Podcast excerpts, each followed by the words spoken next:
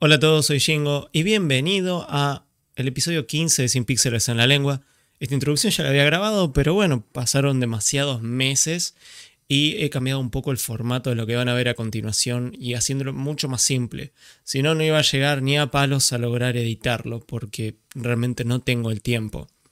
Originalmente mi idea con estos podcasts era poder hacerlos que queden piolas y muy laburados. La realidad es que no tengo el tiempo y poder sacar este episodio hoy me conllevó eh, hacerme hueco donde no lo había. Laburaba un día que tenía ganas de estar descansando. Eh, pero vale mucho la pena y es una lástima si no lo sacaba en algún momento porque es una charla hermosa con el señor Facundo Mounes, que es un escritor em, porque tiene su propio libro, pero también fue redactor de videojuegos durante muchos años en Loaded y Extreme PC y otras publicaciones antiquísimas. Em, también es eh, diseñador de videojuegos. Em, ahora hace streamings y es una persona bastante particular que a mí me cae muy bien. Em, y bueno, hablamos de todo eso en esta charla de casi dos horas. Este es el primer episodio de la segunda temporada de Sin Píxeles en la Lengua, si le quieren poner un nombre, porque he pasado mucho desde el último. Em, mi voz no se va a sentir como la están escuchando ahora, se va a escuchar rara, mil perdones por eso.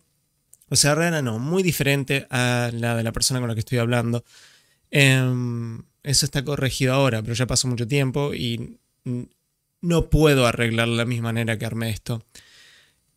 La idea básicamente es que los próximos podcasts que van a salir de este estilo van a ser así, bastante simples. Van a escuchar que por ahí Paco habla de, bueno, calculo que esto lo estás poniendo en pantalla y blu, bla, bla, blu. Y no lo voy a hacer porque realmente no tengo el tiempo de ponerme a escuchar toda la charla y hacer la edición que hacía antes. No lo tengo, realmente no lo tengo y es una lástima. Em, pero bueno, la idea es que se escuche y se vea medianamente bien, así que disfrútenla. Ya saben, eh, si están escuchando esto en Spotify, la mayor diferencia que van a encontrar con la versión en YouTube es que ahí se nos ven las caras. Em, pero no hay nada loco a comparación de los anteriores episodios donde había un poquito más de trabajo de edición. Esto está mucho más relajado. Pero la idea es que a partir del próximo, que todavía no sé quién va a ser el invitado, pero espero hacerlo próximamente, si bien va a salir más relajado, eh, espero que al menos mi micrófono se escuche más o menos acorde a la persona con la que estoy hablando. Así que, señores, eso es todo. Eh, disfruten la charla eh, y realmente Facu, un grosso. Disculpa que tardé tanto en editar esto. Bueno, Facu, hace como cinco años que no te veo. Estás igual, estás igual. Gracias. me, encanta la falta de... Re lindo volver a tenerte acá, por eso te dije, estoy viendo tu casa, la última vez que la vi fue en stream, pero bueno, estuve ahí hace, sí, como cinco años, seis años atrás fue. Sí, fue hace. Caímos a jugar juegos de mesa. Es verdad. ¿Qué época es esa donde se juegan juegos de mesa? Eh, yo tenía como una, especie, todavía lo tengo, ¿no? Un grupo de gente de ahí del, ambiente de desarrollo que nos juntábamos todos los miércoles, pero durante años, es como ocho años, tío. Y bueno, este último año fue. Yo no me pude conciliar con algunos diciendo, vamos a juntarnos en eh, de manera virtual, ¿no? Viste que en Steam está el, simulador de juegos de mesa, el todo. Tabletop Simulator. Exactamente, pero no me sale, no, no tengo, necesito como el contacto físico. Y no tanto es mover la fichita, ¿no? Sino también es estar codo a codo con alguien jugando. Sí, es que ese, ese es el chiste de los juegos, ¿no? Estar con el otro y chicanearlo y, y hacerlo calentar, porque hay uno que tiene una personalidad muy especial. Pero lo puedes hacer detrás de la cámara. Pero no es lo, para mí no es lo mismo. Yo no lo siento. No, es que, es que no, no, es tanto. La virtualidad nunca. O sea, bueno, está bien. Nosotros estamos haciendo esto todo, todo de forma virtual, ¿no? Pero bueno, no queda otra. No solamente porque seguimos en pandemia, aunque ahora, digamos, está todo como, como que la gente se acostumbró a que eh, hay un bicho dando vuelta. Sí, es la nueva normalidad, ¿no? Claro, la famosa. Pero eh, al mismo tiempo yo vivo en Neuquén y vos en, en, Buenos Aires, así que no hay otra forma. No, no, ni aunque quisiéramos, pero eh, hay gente que le, que le sale. Imagínate, es una cuestión muy loca la de los juegos de mesa. Viste que uno de los países eh, que más, va a varios países, ¿no? Pero uno de los países más importantes del juego de mesa es, Alemania. Y muchos juegos de mesa vienen de ahí del, norte de Europa, que donde tienen inviernos muy crudos y días en donde tienen que pasar, tienen esta costumbre de estar encerrados durante mucho tiempo. Entonces los juegos de mesa son parte de la, de la cultura importante por esta, esta necesidad de tener un entretenimiento familiar o de amigos cercanos que, son gente con la que te puedes juntar sola dentro de una casa cuando afuera hay 5 metros de nieve. Eh, claro. Y, acá, bueno, en un verano porteño, por ejemplo, donde estoy yo, eh, jugar con 36 grados de temperatura, sudando, comiendo una empanada, tiene, es, es ¿Sabes, a mí que me hace acordar? Me hace acordar a cuando comemos eh, las comidas navideñas calóricas cuando comes eh, nueces y, chocolates y hacen 42 grados y estás sudando. Bueno, ahí, ahí en Neuquén no te pasa ahora ya. No, acá sí, acá cuando acá hace calor, hey. O sea, no es que diciembre.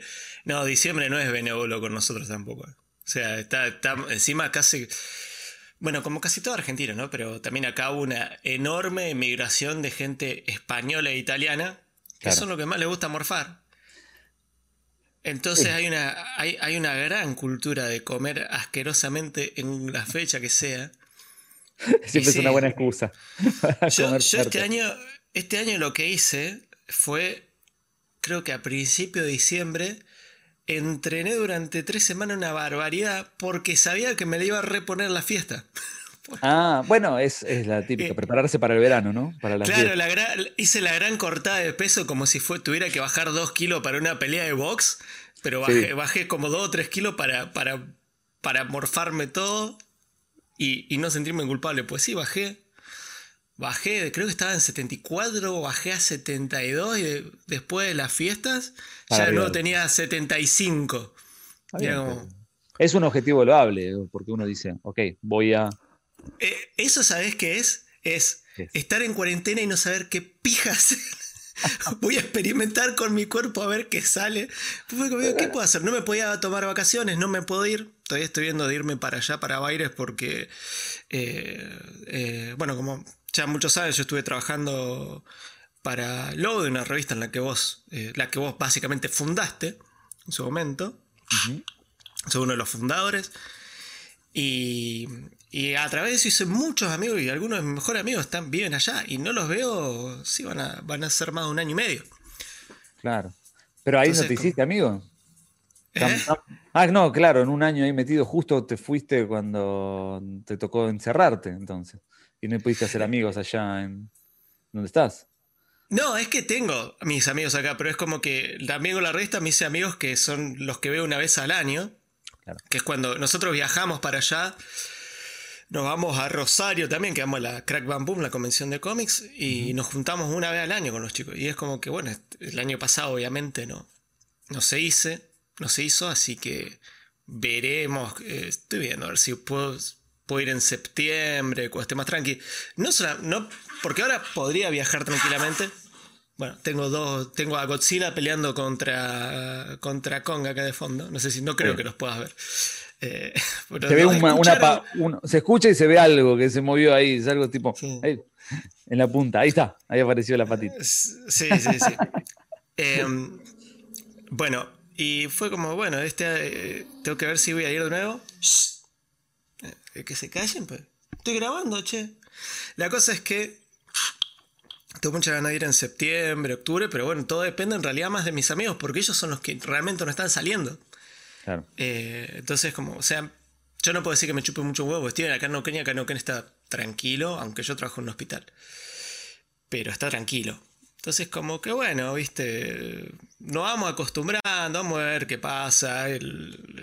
estamos en otras épocas. O sea, nadie más que vos, nadie más que vos puede entender el crecimiento interno durante todos estos años, porque siempre estuviste presente eh, por una cuestión de tu trabajo en su momento. Eh, y porque te, dedicaste a hacer muchas cosas web, eh, tuviste blogs, sos de los primeros redactores que yo conocí de la época de los videojuegos.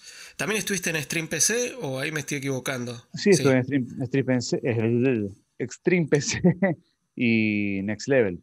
En Claro. en esa época. Eh, Que eso es la- antes del 2000.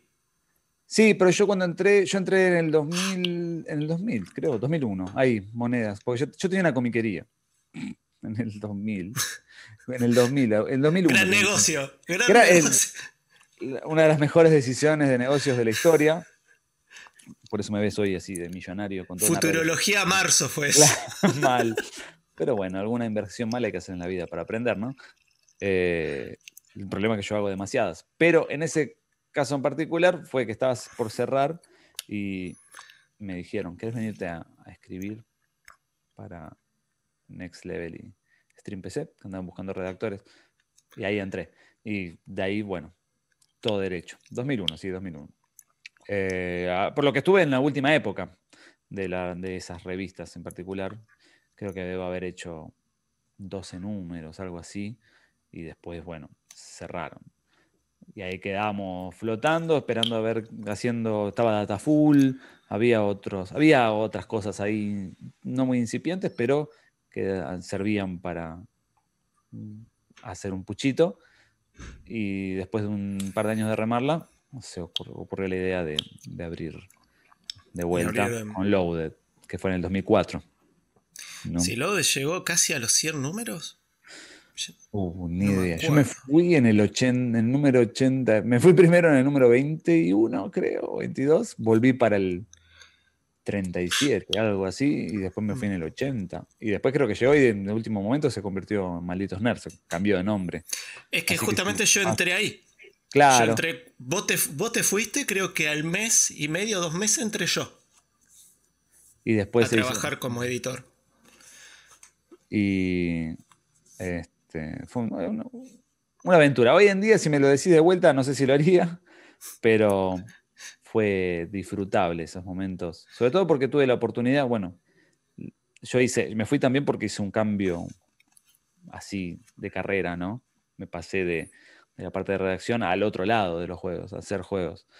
Y cuando, cuando me fui, este, me, me- todo lo que, lo que pude avan- avanzar dentro de mi carrera fue gracias a todos los contactos y a todo el conocimiento que gané eh, a lo largo de, de- de- de mi tiempo como redactor, ¿no? Eh, como jefe de redacción también, porque tuve contacto con todos los estudios, entendí cómo funcionaba del otro lado. En la última época también, con la misma gente del- de Loaded, hic- hicimos eh, El rock de tu vida, el primer Sí. videojuego. Que dice, entonces, fue, no, no lo cuento como dos etapas diferentes, sino como una, Una transición. Sí, un gradiente, digamos. Entre... Entonces, cuando me preguntan hace cuánto tiempo están videojuegos, lo cuento eso también, porque es. eh, eh, hoy en día es, muy diferente porque está todo más cercano. En aquel momento era, por más que yo estuviera escribiendo ahí en, en Loaded, todavía todo quedaba lejos. Claro. O tenías que hablar con una empresa o que te den un juego, o más después del, del 2001, ¿no? Cada vez que teníamos que recibir algo, me acuerdo, el otro día tenía puesto una remera de Midnight Club 3, que tengo por ahí. Y digo, y esta remera, y me acordaba, mira qué buena que era la remera, ¿no? Porque tiene como 15 años, todavía la uso. Eh, fue, fue un, tuvimos que, para recibir cosas de, de Rockstar, porque era de Rockstar, tuvimos que mandarle a ellos revistas de verdad para decirle, mirá, somos un medio que existe. Y tuve que, me acuerdo haber ir a, al- a la aduana, a hacer el despacho de las revistas, porque queríamos material para tener una tapa de, de un Gran Auto, no me acuerdo cuál Gran Auto, creo que el de PSP o algo así. Y ellos para meternos dentro de su lista de, medios, no era que vos le podías decir esta es mi web y ya está. Querían la revista de verdad. Entonces tuve que cargarle como 20 números y un par de cosas y documentos y no sé qué en una caja y despacharlo desde acá. Después de eso, bueno, bien Rockstar mandó los juegos, mandaba remeras, por eso tenemos remeras, cosas así, recopados. Pero el contacto era mucho más escabroso, mucho más difícil. Incluso habiendo tenido atrás cosas como Neslever y Stream PC, que ya tenían todos los contactos. Pero igual eh, era otro mundo, otro mundo, completamente Eh, diferente. Es que sí, es que cambió mucho. O sea, lo que todo esto, mm, lo que nos gusta a nosotros. Hoy en día el tema de eh, cómo se ven y se analizan los videojuegos cambió rotundamente de, la época en la que estabas vos, en la que yo llegué sobre el final. Cambió un montón. Antes uno esperaba la revista para leer sobre jueguitos y había también toda una mística sobre leer revistas, sobre la gente que estaba en la revista. Y sobre el universo que uno se hacía con esa gente que estaba ahí, que era algo que solía pasar. A mí me pasó con, por ejemplo, con Láser. Yo era, yo era más hincha del anime en su momento, entonces en su momento tenía todas las láser. Hoy en día Oberto, no lo puedo ver en persona porque lo golpearía. Nadie. Pero, pero en ese momento era como que uno se hacía toda una historia. Y Lode también tenía esa mística en su momento. Eh, entonces, eh, es algo que el día de hoy yo sigo viendo que mucha gente se acuerda de la de la revista, porque eh, se esperaba, y ahora eso ha tenido como una especie de cambio, ahora digamos que lo que más llama la atención, sobre todo en videojuegos, yo lo que he notado es eh, el mundo del podcast, es lo que más atrae a la gente que le gusta hablar de videojuegos. Eh, no, sé si ubicás a los chicos de, qué sé yo, Checkpoint, por ejemplo. Es el ejemplo más casero y más lindo de, todo, pero hay un montón de, de equipos trabajando y es lo más cercano. Pero ellos también, digamos que entraron en el periodo de transición. Es como decir, era como que cuando ellos arrancaron hace 10 años, también existía eso de que, era un quilombo, que te den bola. Hoy en día, yo me acuerdo de haber mandado cosas y, y, te dan pelota mucho más rápido. Ven que sos algo que, que mueve, que yo, un podcast que mueve mil descargas por semana y dice, bueno, tiene algo de, de, movilidad. Pero antes era imposible.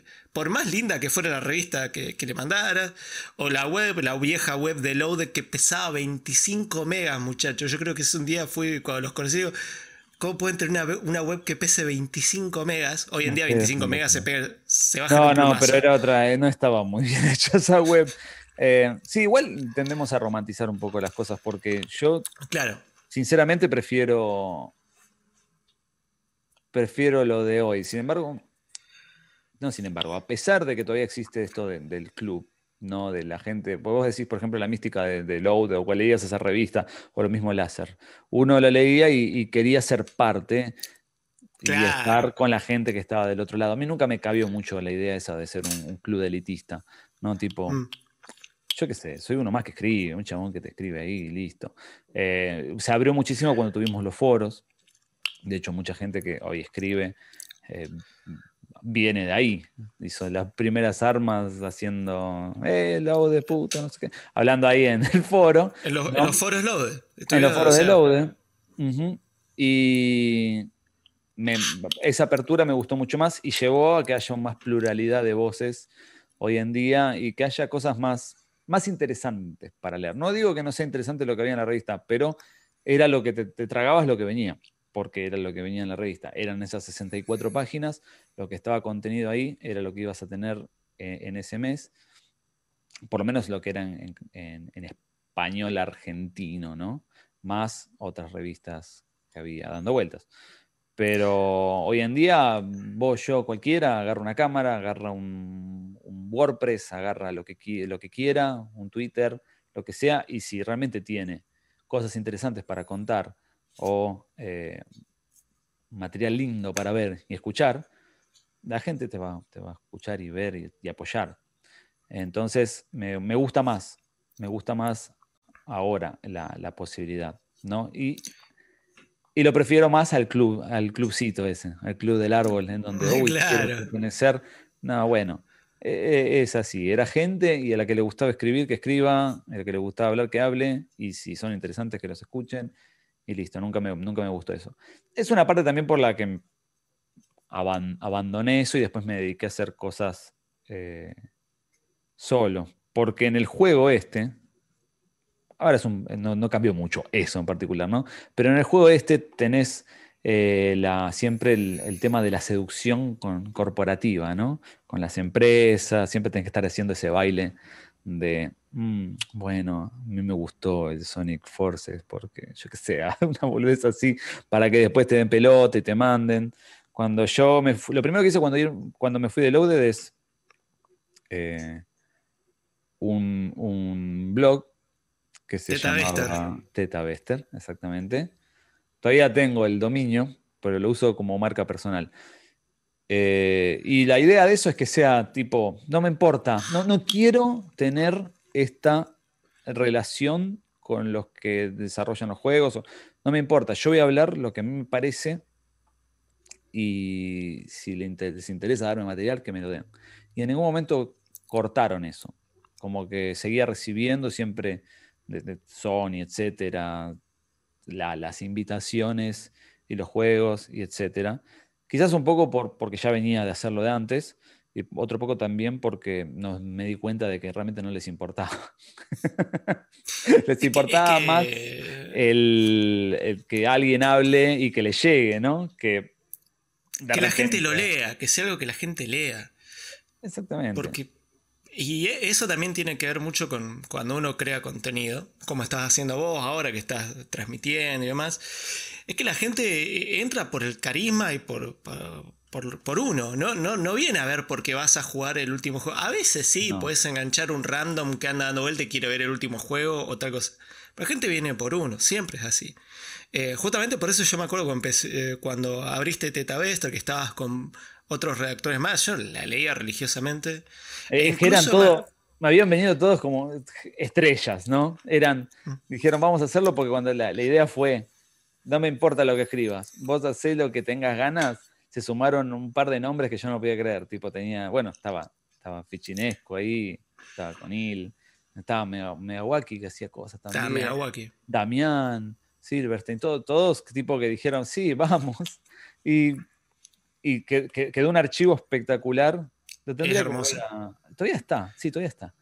Sí, yo me acuerdo que ahí todavía te invitaban, vos no estabas más en orden, pero te siguen invitando a eventos y había sido uno de Sony, me acuerdo. Había sacado fotos yo. Y yo siempre creo que te lo remarqué un montón de veces porque me seguí cagando de risa el día de hoy. Esto era PlayStation 3. Estamos hablando de época PlayStation 3. Sí, era la Había un póster de em, The Last Guardian. Vos le sacaste una foto y pusiste, uy, mirá, un juego de PlayStation 4 o sea, eso le pusiste subtítulo a la foto. Sí. Del, póster de Last Guardian. Y yo me caí de risa en ese momento porque fue un buen chiste y después el chiste ah, se transformó en realidad. fue una realidad total, no me acordaba de eso. fue como. Tenía razón, terminó saliendo en PlayStation 4, me caí de risa. Ese tipo de cosas estaba bueno. Ese tipo de.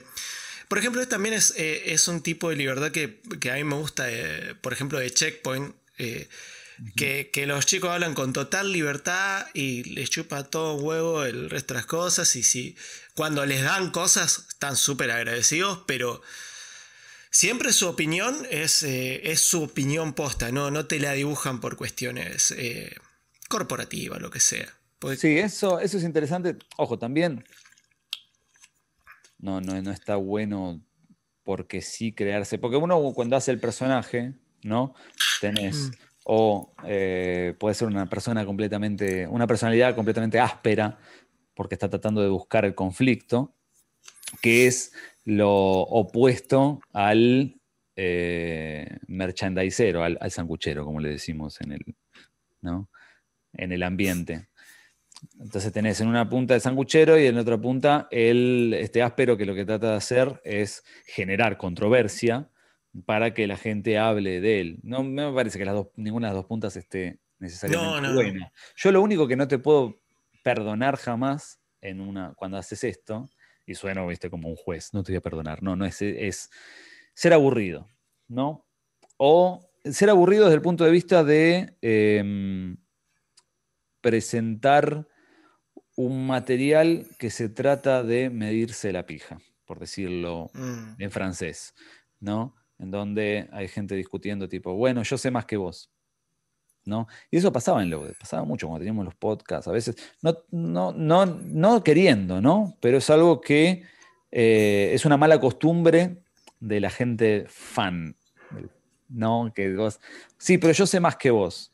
Hay, no, no es lo mismo, no confundir con el conocimiento académico, porque hay gente que tiene un conocimiento académico que te trae riqueza al contenido que estás haciendo pero no es para decirte, mira, yo sé más que vos, ¿no? Entonces, tenés muchos medios con panelistas en donde lo único que hacen es un creyendo de quién sabe más sobre un tema. Eh, exactamente. Eh, es súper aburrido.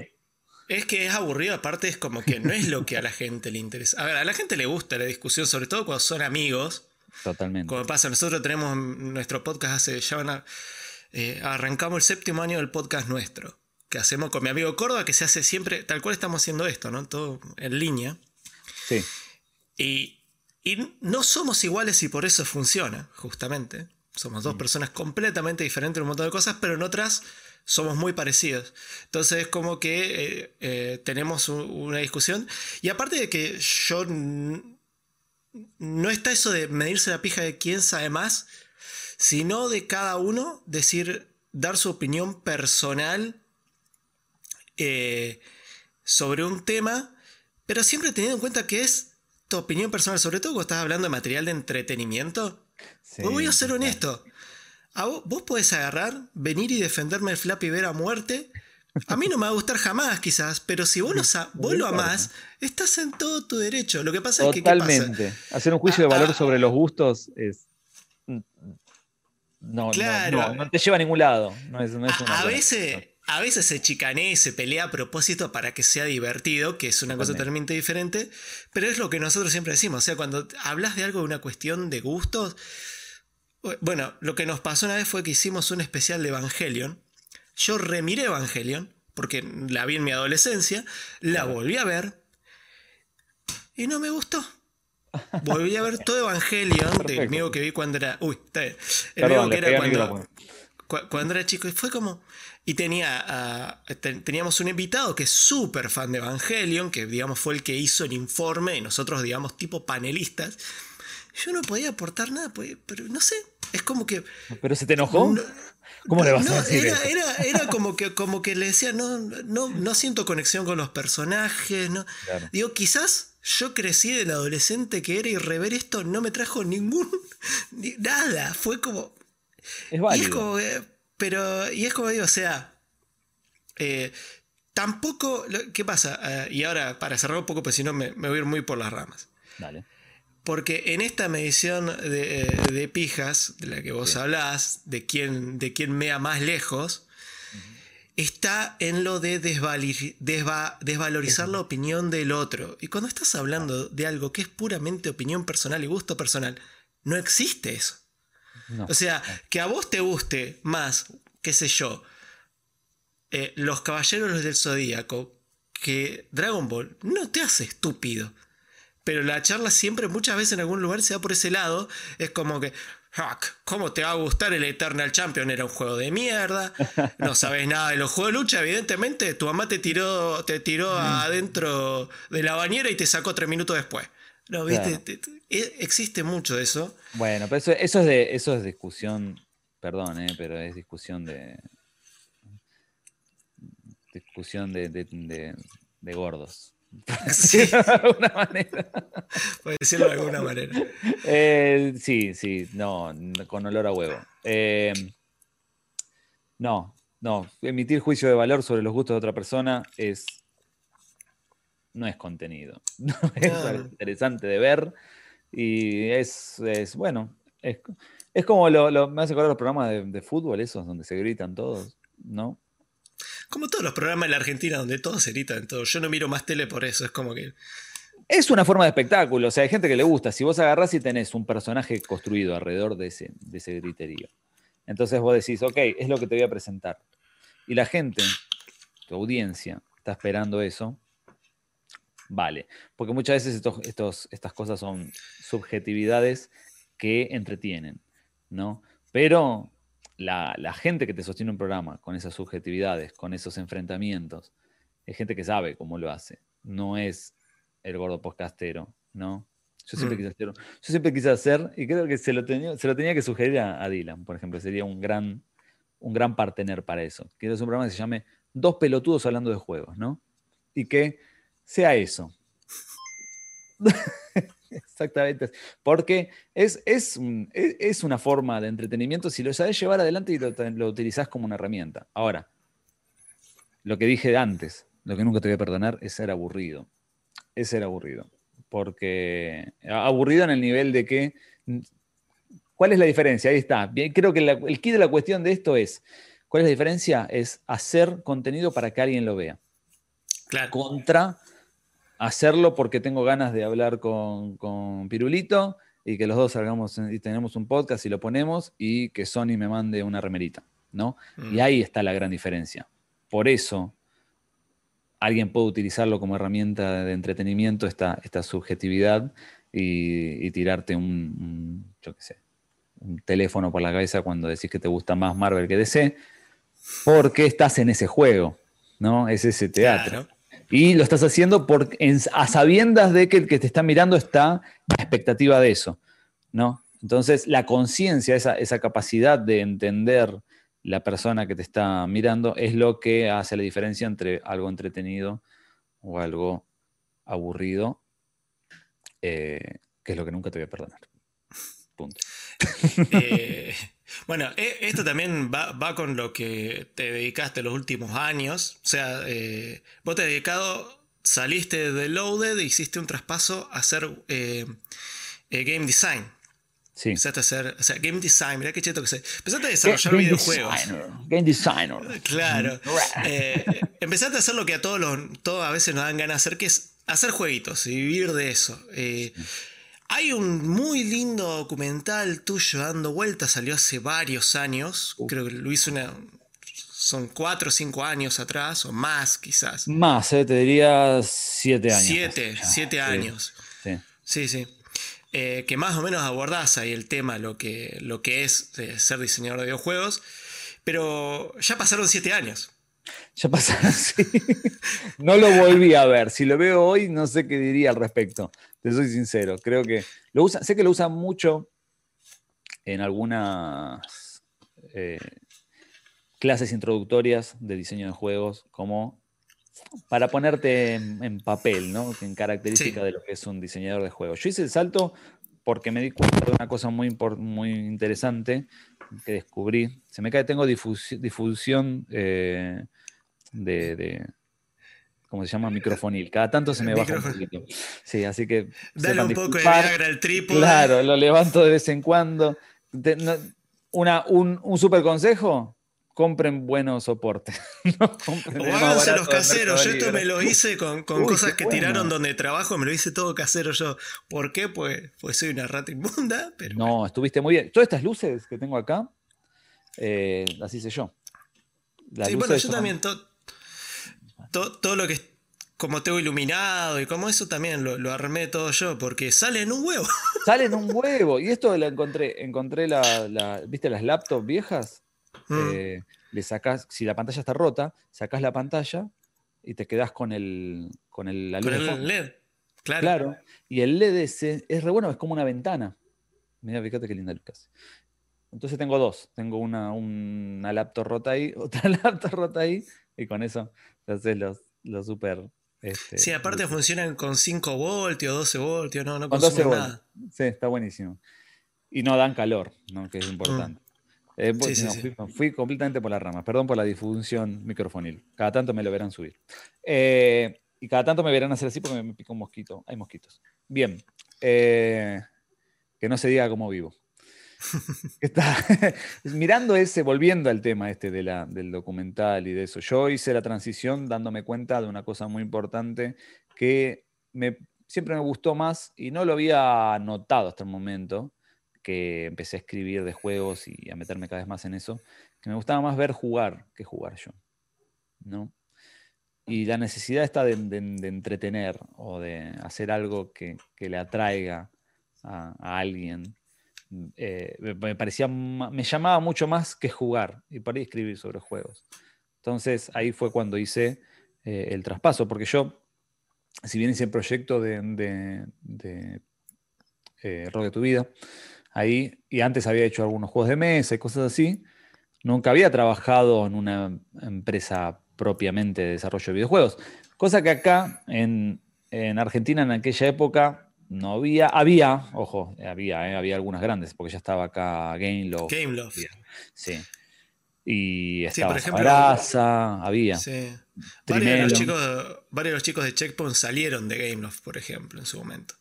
Halo fue un semillero absoluto de, todo lo que es la industria nacional de videojuegos. Eh, de ahí salió inclusive hasta Daniel Benmergui.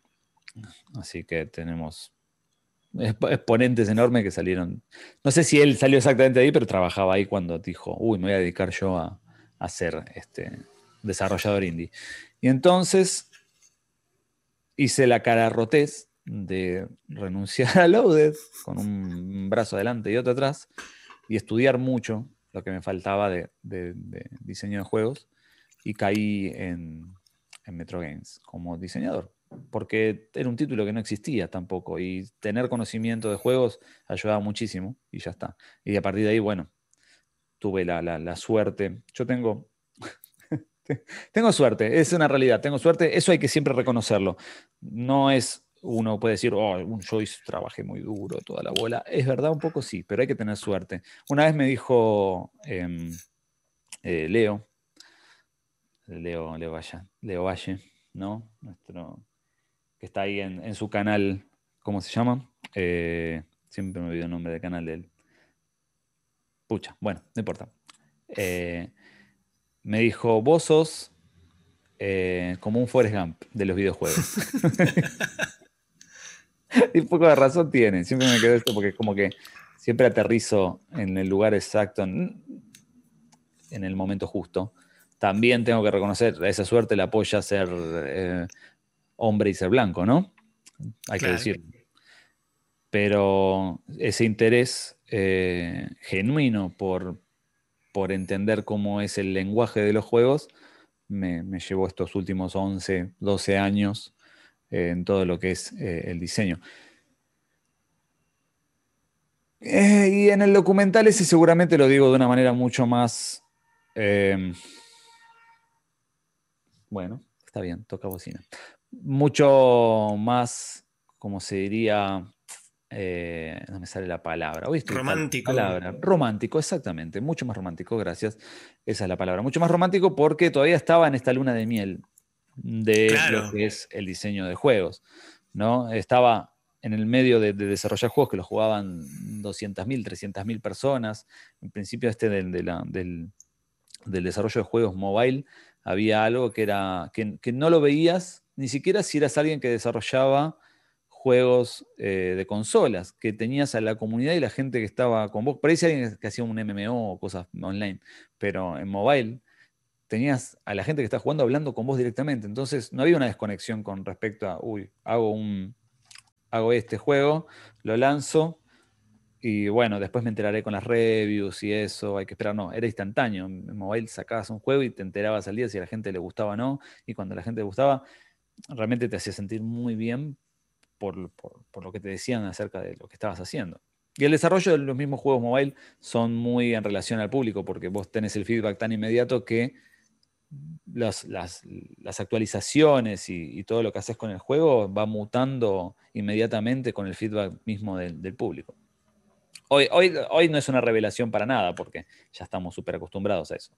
Pero en ese momento para mí fue, uff, wow, ¿no? Pero después de todo eso, lo que pasó es que lamentablemente, lamentablemente para mis fueros internos, ¿no? Para afuera es algo que está bien, es una carrera. Yo me especialicé muchísimo en que los juegos funcionaran desde el punto de vista de monetización, porque era algo que necesitaba el diseño de esos juegos. Entonces hoy en día me sigo desarrollando mucho en consultoría o en otros lados, gracias a eso, a ese conocimiento de cómo sacarle plata a la gente, que es muy poco ético, pero eh, sigo debatiéndome internamente si me gusta o no hacer eso. Hoy no, me, hoy no me gusta, como me gustaba en aquel momento, diseñar juegos, porque siempre el diseño corre alrededor de ver cómo lo vas a monetizar. Claro. Entonces tiene, tiene su lado oscuro, tiene su, su, su oscuridad que se vuelve cada vez más oscura porque eh, estamos en un mundo en donde salen un trillón de juegos por día. Ya ahora... Es que todo el mundo puede hacer juegos. O sea, hay algo que... Por o sea, en realidad es bueno de todo, de como lo quieras ver. Porque antes cuando éramos más pibes nosotros. Bueno, vos me llevás creo que 5 años, pero no mucho más, estamos bastante cerca. claro, pues tengo 25 o 20, exactamente. Exacto. Eh, pero la realidad era que cuando tenía en los 90, hacer un videojuego conllevaba primero tener una computadora que en su momento salía mil dólares. Que les digo, chicos, hoy mil dólares son. es muchísima plata. Es muchísima plata. Ah, no sé que te comprar una placa de video. Ah, no, uh. eh, pero en ese momento una computadora a mil dólares era mucha plata. Eh, cualquier tipo de, de, conocimiento lo tenías que escarbar vos mismo. De, o sea, tenías que irte a la biblioteca conseguir un libro que te explicara cómo programar en C y tratar de deducir cómo hacer un juego en base a eso. O sea, posible. Tenías, tenías que tener un, nivel de, ganas de hacer las cosas que solamente algunos cráneos que tenían la capacidad y la locura de hacer esas cosas llegaban. Y hoy no, hoy un nene de 6 años está haciendo un videojuego. Es súper democrático, me, me, encanta, a mí me encanta, sí. De hecho, siempre escribí había dos corrientes de pensamiento en el mundo independiente, así se sudo, que uno era esta cosa del diseño cerrado, ¿no? De, del diseñador como Dios, que es alguien que tiene un mundo que lo crea en su mente y, las reglas y todo lo que conlleva, y el lenguaje, etc. Y por el otro lado tenías era la democratización total, en el que todo el mundo tiene que hacer videojuegos. Tu mamá, tu abuela, el gato, todos tenemos que hacer videojuegos que la, gran exponente de eso era Anna Antropy, con su libro Rise of the Science. Sí. Eh, ¿Cómo era que se llamaba? Ay, por Dios, pará, lo voy a buscar. Lo voy a buscar. dale, dale. Este momento es patrocinado por. acá está, acá está. Eh, porque me quería acordar bien. Rise of the Video Game Sinisters. Eh, que es un juego que me cambió mucho la perspectiva con respecto a lo que era también educar en lo que es el diseño de juegos. Porque en las primeras épocas yo empecé al toque que, como no existía como carrera, al toque que, me desarrollé como, como diseñador de juegos, empecé a dar clases. Primero daba clases en el Ricardo Rojas y después di mucho tiempo clases en Image Campus y también di clases en la Universidad de Palermo y un par de lugares más. Pero a menos escala. Yo cuando me crucé con este libro, que de hecho tuve la suerte también, de, ahí me lo firmó. Ah, ¿qué más? Em, habla es justamente de eso, cómo es toda la cultura perdida de gente que hacía videojuegos en, en, su casa para ellos y para dos personas más. Claro esos juegos personales, esos juegos. Hoy en día los vemos mucho más porque hay una, exposición mayor. Lo tenés desde, el, desde yo qué sé, los de GT Games hasta juegos que son poesía que salen en, en nicho. Pero no estaba la idea esa, porque era de vuelta, se volvía a suceder esto que hablábamos antes con respecto a lo que era el club de la. El club de los, de los que escriben de videojuegos. Bueno, era el club de los que hacen videojuegos y de los que desarrollan. Y, yo empecé a enseñarlo de otra manera, de, que no, de que no, los videojuegos. Hacer videojuegos es un, es un, oficio y un arte y una expresión en la que cualquiera debería ser capaz de acceder. Sí, eh, por eso eh, hoy en día tenés tantas herramientas que te facilitan muchísimo el trabajo de, diseñar y hacer videojuegos que, bueno, hasta yo me, puse a, chusmear, por ejemplo, Godot, empecé a chusmear ah. Godot eh, que es un motor bastante complejo, eh, pero, pero eh, yo, tengo, o sea, yo tengo conocimiento en una programación en PHP, o sea que la idea del lenguaje tengo, ¿viste? Más o menos puedo agarrar algo y toquetear. Y la verdad que me di cuenta que me encanta, pero dije, no tengo tiempo. Me encanta esto, no, no hay forma que yo haga el tiempo. Porque tenía una idea de un proyecto para. Porque como nosotros tenemos nuestro podcast. Claro tenía ganas de hacer un, videojuego, un beatmap, porque aguanta los es uno de mis géneros favoritos. Dije, voy a hacer eso. empecé a chusmear y dije, esto está buenísimo, lo puedo hacer.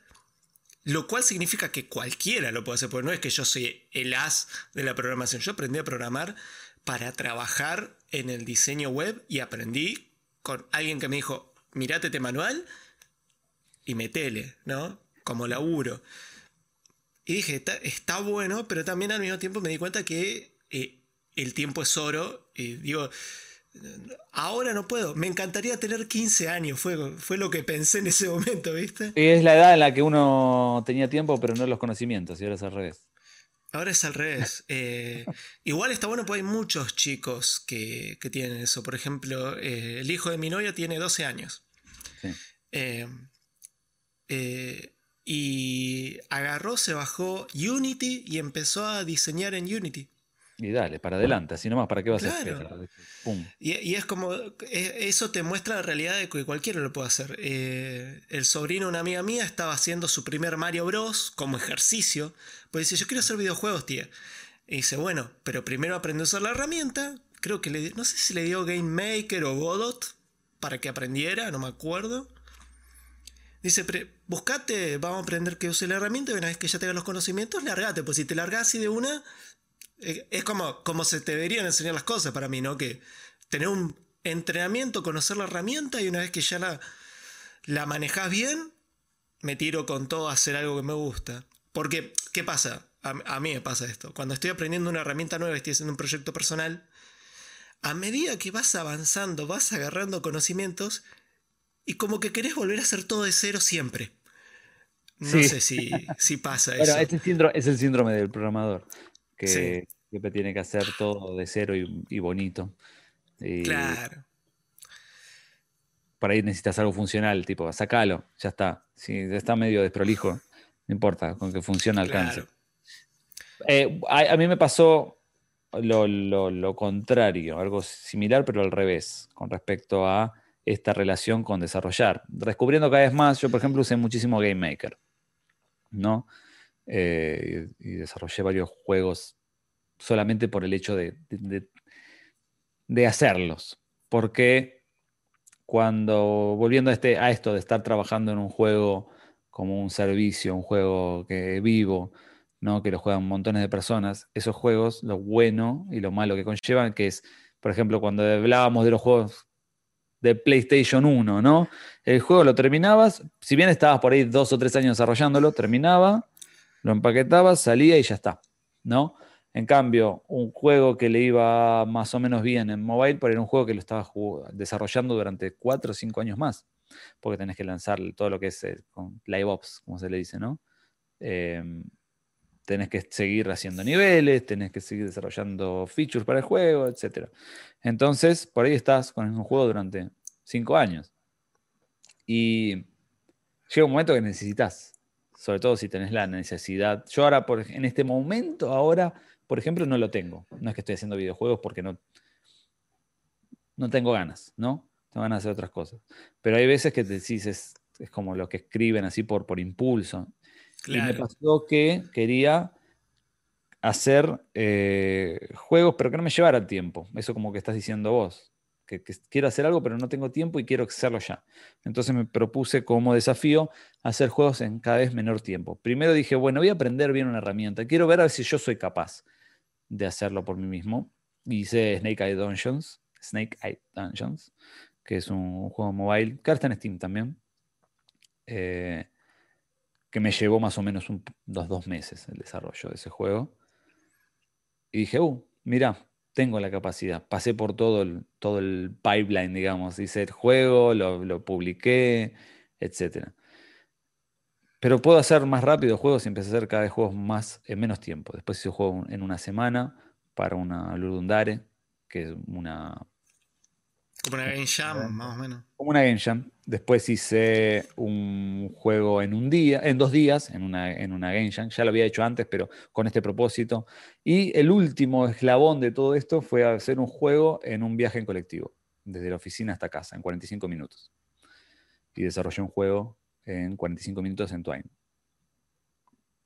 Entonces, eh, a veces uno tiene esta idea de que porque le queda tan lejos el objetivo, decís, oh, no lo voy a terminar nunca más. Entonces hay que hacerlo al revés, es imponerse las restricciones.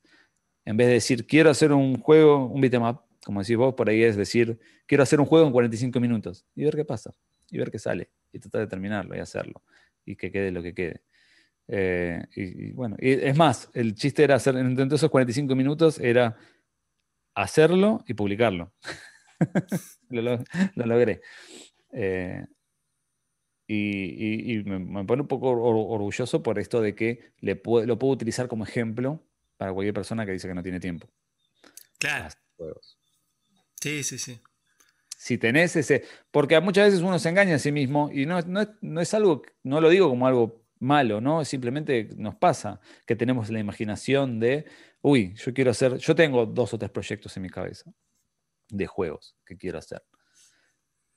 Pero la práctica y el tiempo en el medio me dejan saber, me hacen saber, por, por, más por viejo que por diablo, ¿no? Cuánto me van a llevar a hacerlos.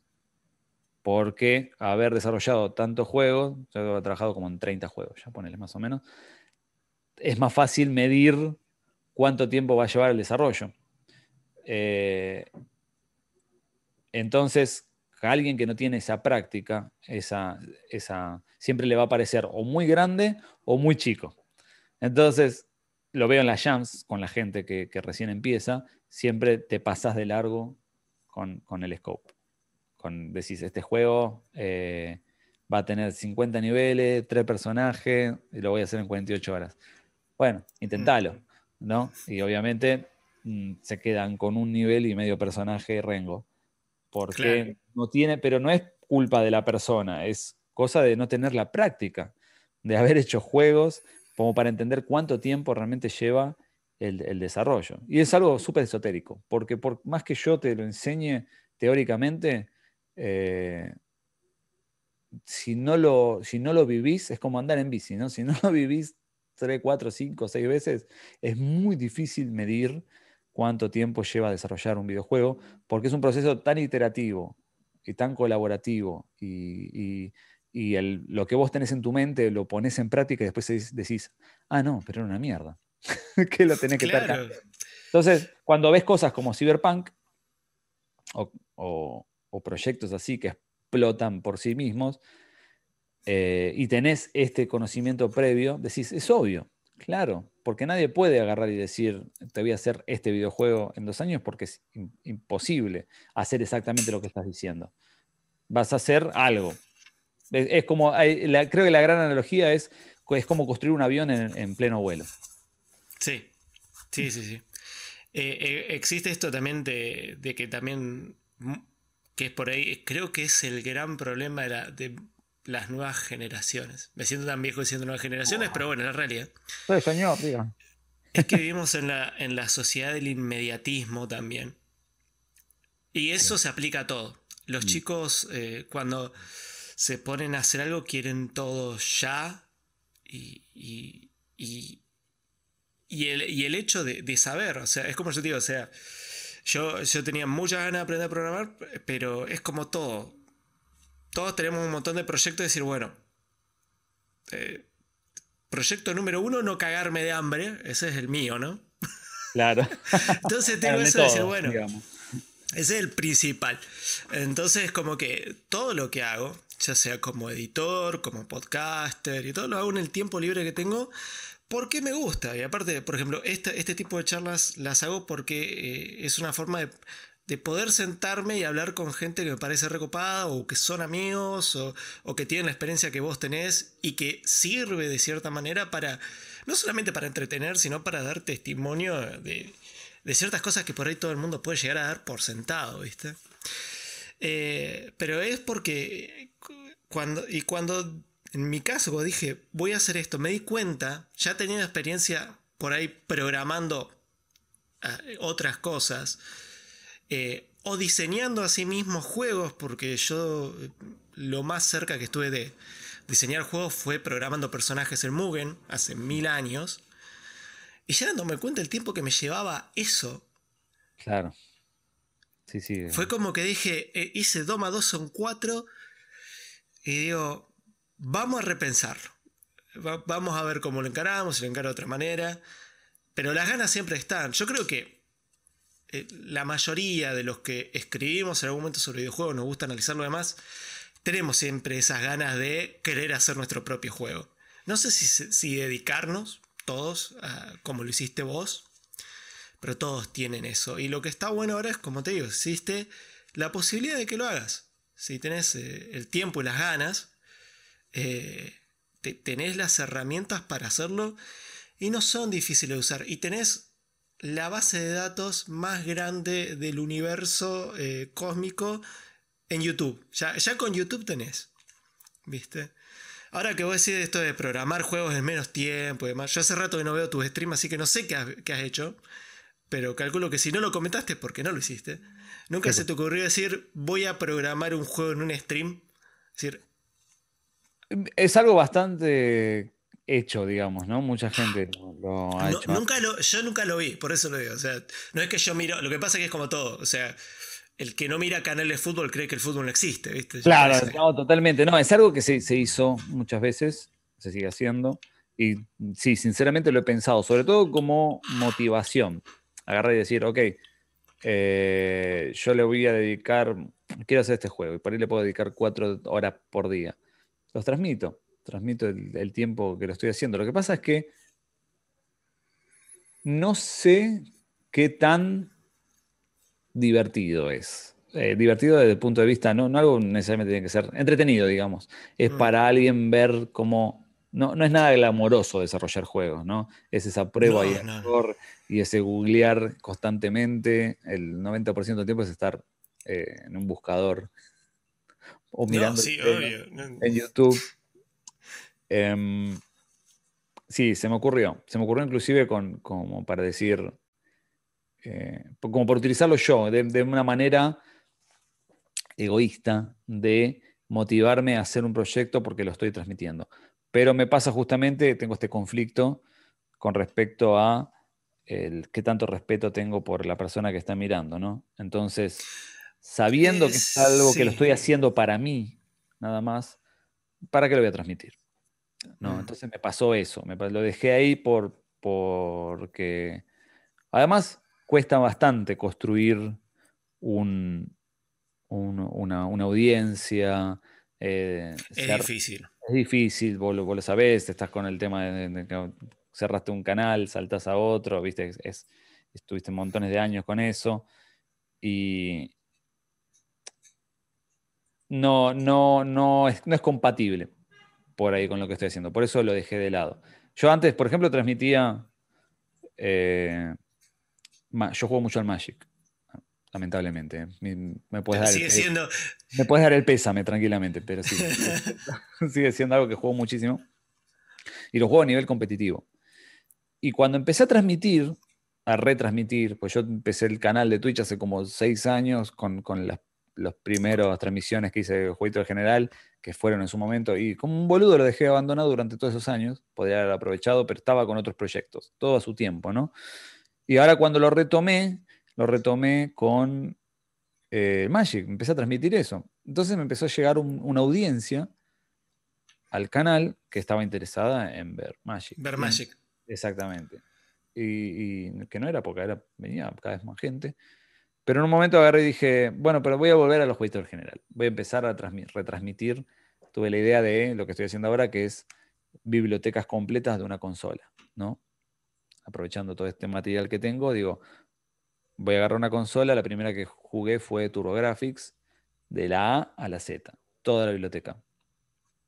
Y empezó a tener conflicto con cuando transmitía Magic, porque la gente que entraba a ver que estaba jugando al Magic, después me veía jugando Graphics y decía, bueno, esto no es lo que quiero ver, y viceversa.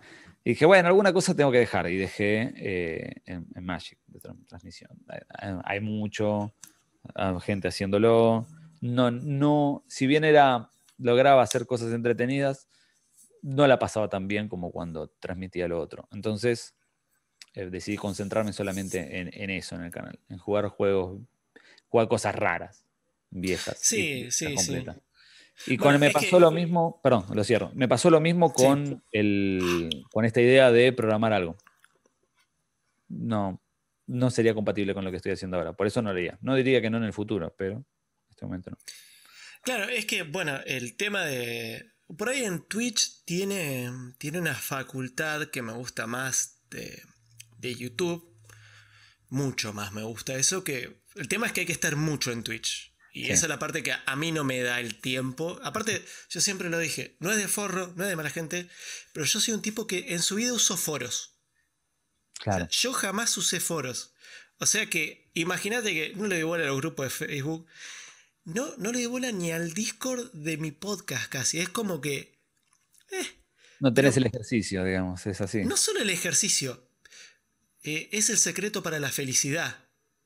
No leer lo que la ah. gente escribe en internet. es una buena filosofía, ¿eh? el apoyo. No, pero ya de por sí naturalmente a mí me costó... No es que me cuesta, es como que eh, yo entro y veo chorizos de texto y es como que mi cerebro eh, automáticamente hace... ¿Viste? Se, cruza y no quiere saber nada. Y eso, esos son los foros, eso es Discord, esos son los grupos de, casi ahora los grupos de, de Facebook. Eh, entonces siempre el tema de comunidad me costó. Y Twitch tiene eso, que si tenés el tiempo, es un poquito más amistoso porque si seguís varios canales que son lo mismo que vos, caes al chat, hablas con la gente, yo, tenés buena onda con el streamer, capaz que en un rato más streamea vos, chatea, el otro dice, bueno, pará, te manda la gente, te hace un raid. Vos al mismo tiempo le podés hacer cuando termines un raid a otro canal que haga más o menos lo mismo, que te caiga bien existe esa interacción de comunidad que YouTube no tiene y que YouTube no, quiere. ¿sí? YouTube, yo por ejemplo, eh, vos sabés que hace años que estoy con esto, o sea, la gente, eh, a mí me contrataron como editor porque yo hacía videito en YouTube.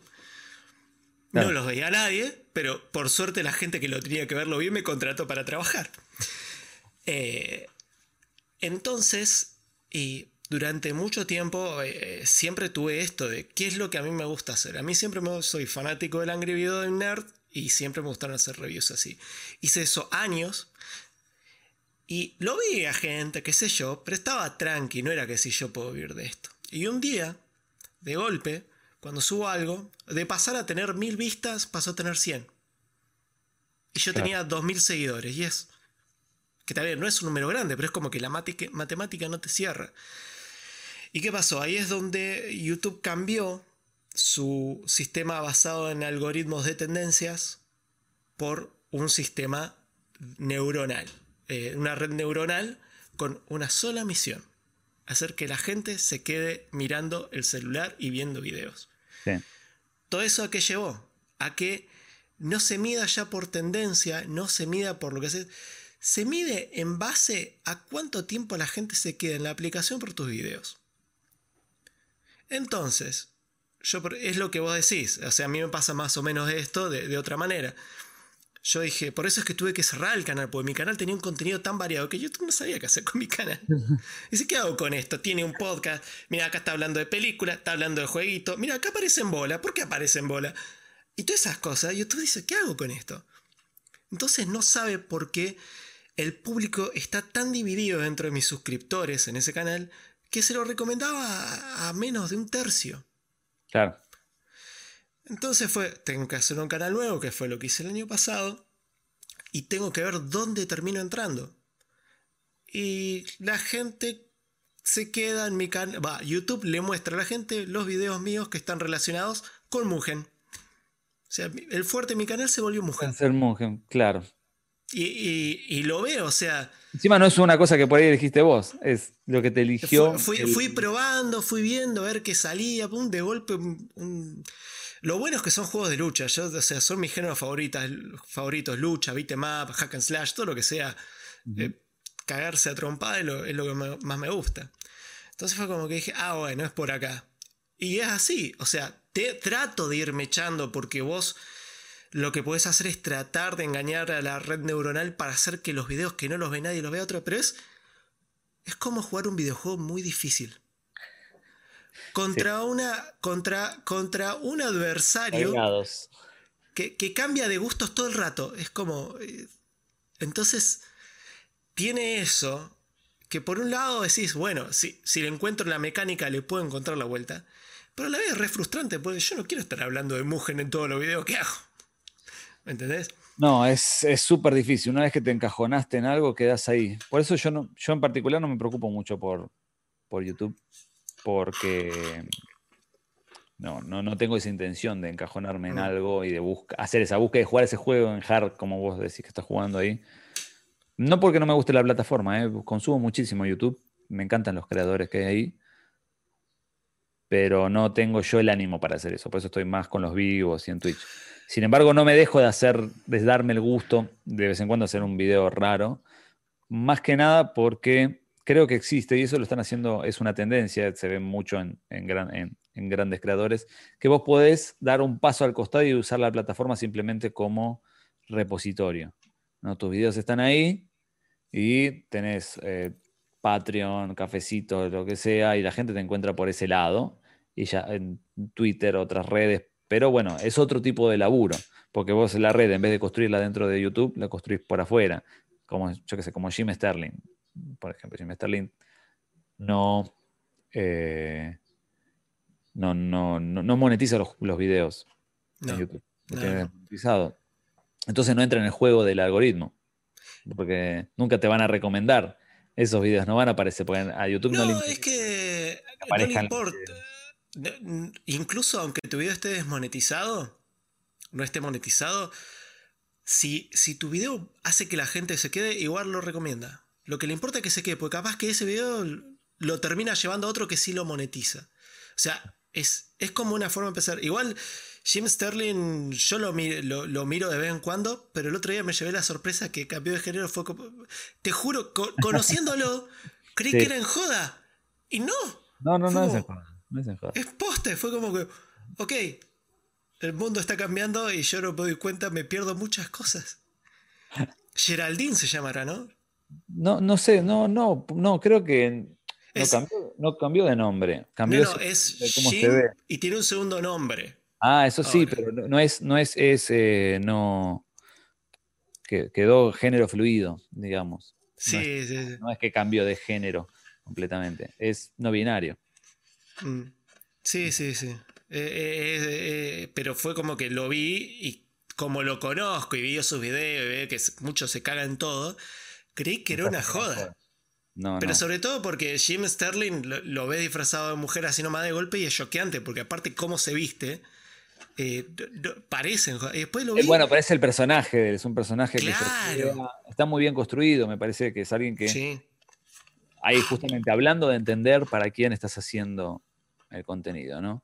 Él, entiende muy bien quién es. Te puede gustar, no gustar, pero no importa, él sabe quién le gusta las cosas que él hace, que lo consume. Entonces, que tiene uno de los Patreons más, eh, más exitosos de un de alguien que habla de videojuegos, pues es un cronista de videojuegos, pero yo me acuerdo que era un número, en el momento que yo lo empecé a seguir, número ya era irrisorio lo que ganaba en Patreon. Era como, no sé si 7 lucas verde, una cosa así. Era, y ahora debe ser más. sí, debe andar por 30 más o menos por mes. Más claro.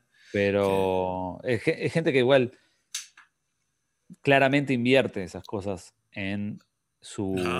obvio cuánta, cuánta gente le debe pagar para editar, para cámara, para etcétera. Yo a veces recibo mm, donaciones, ¿no?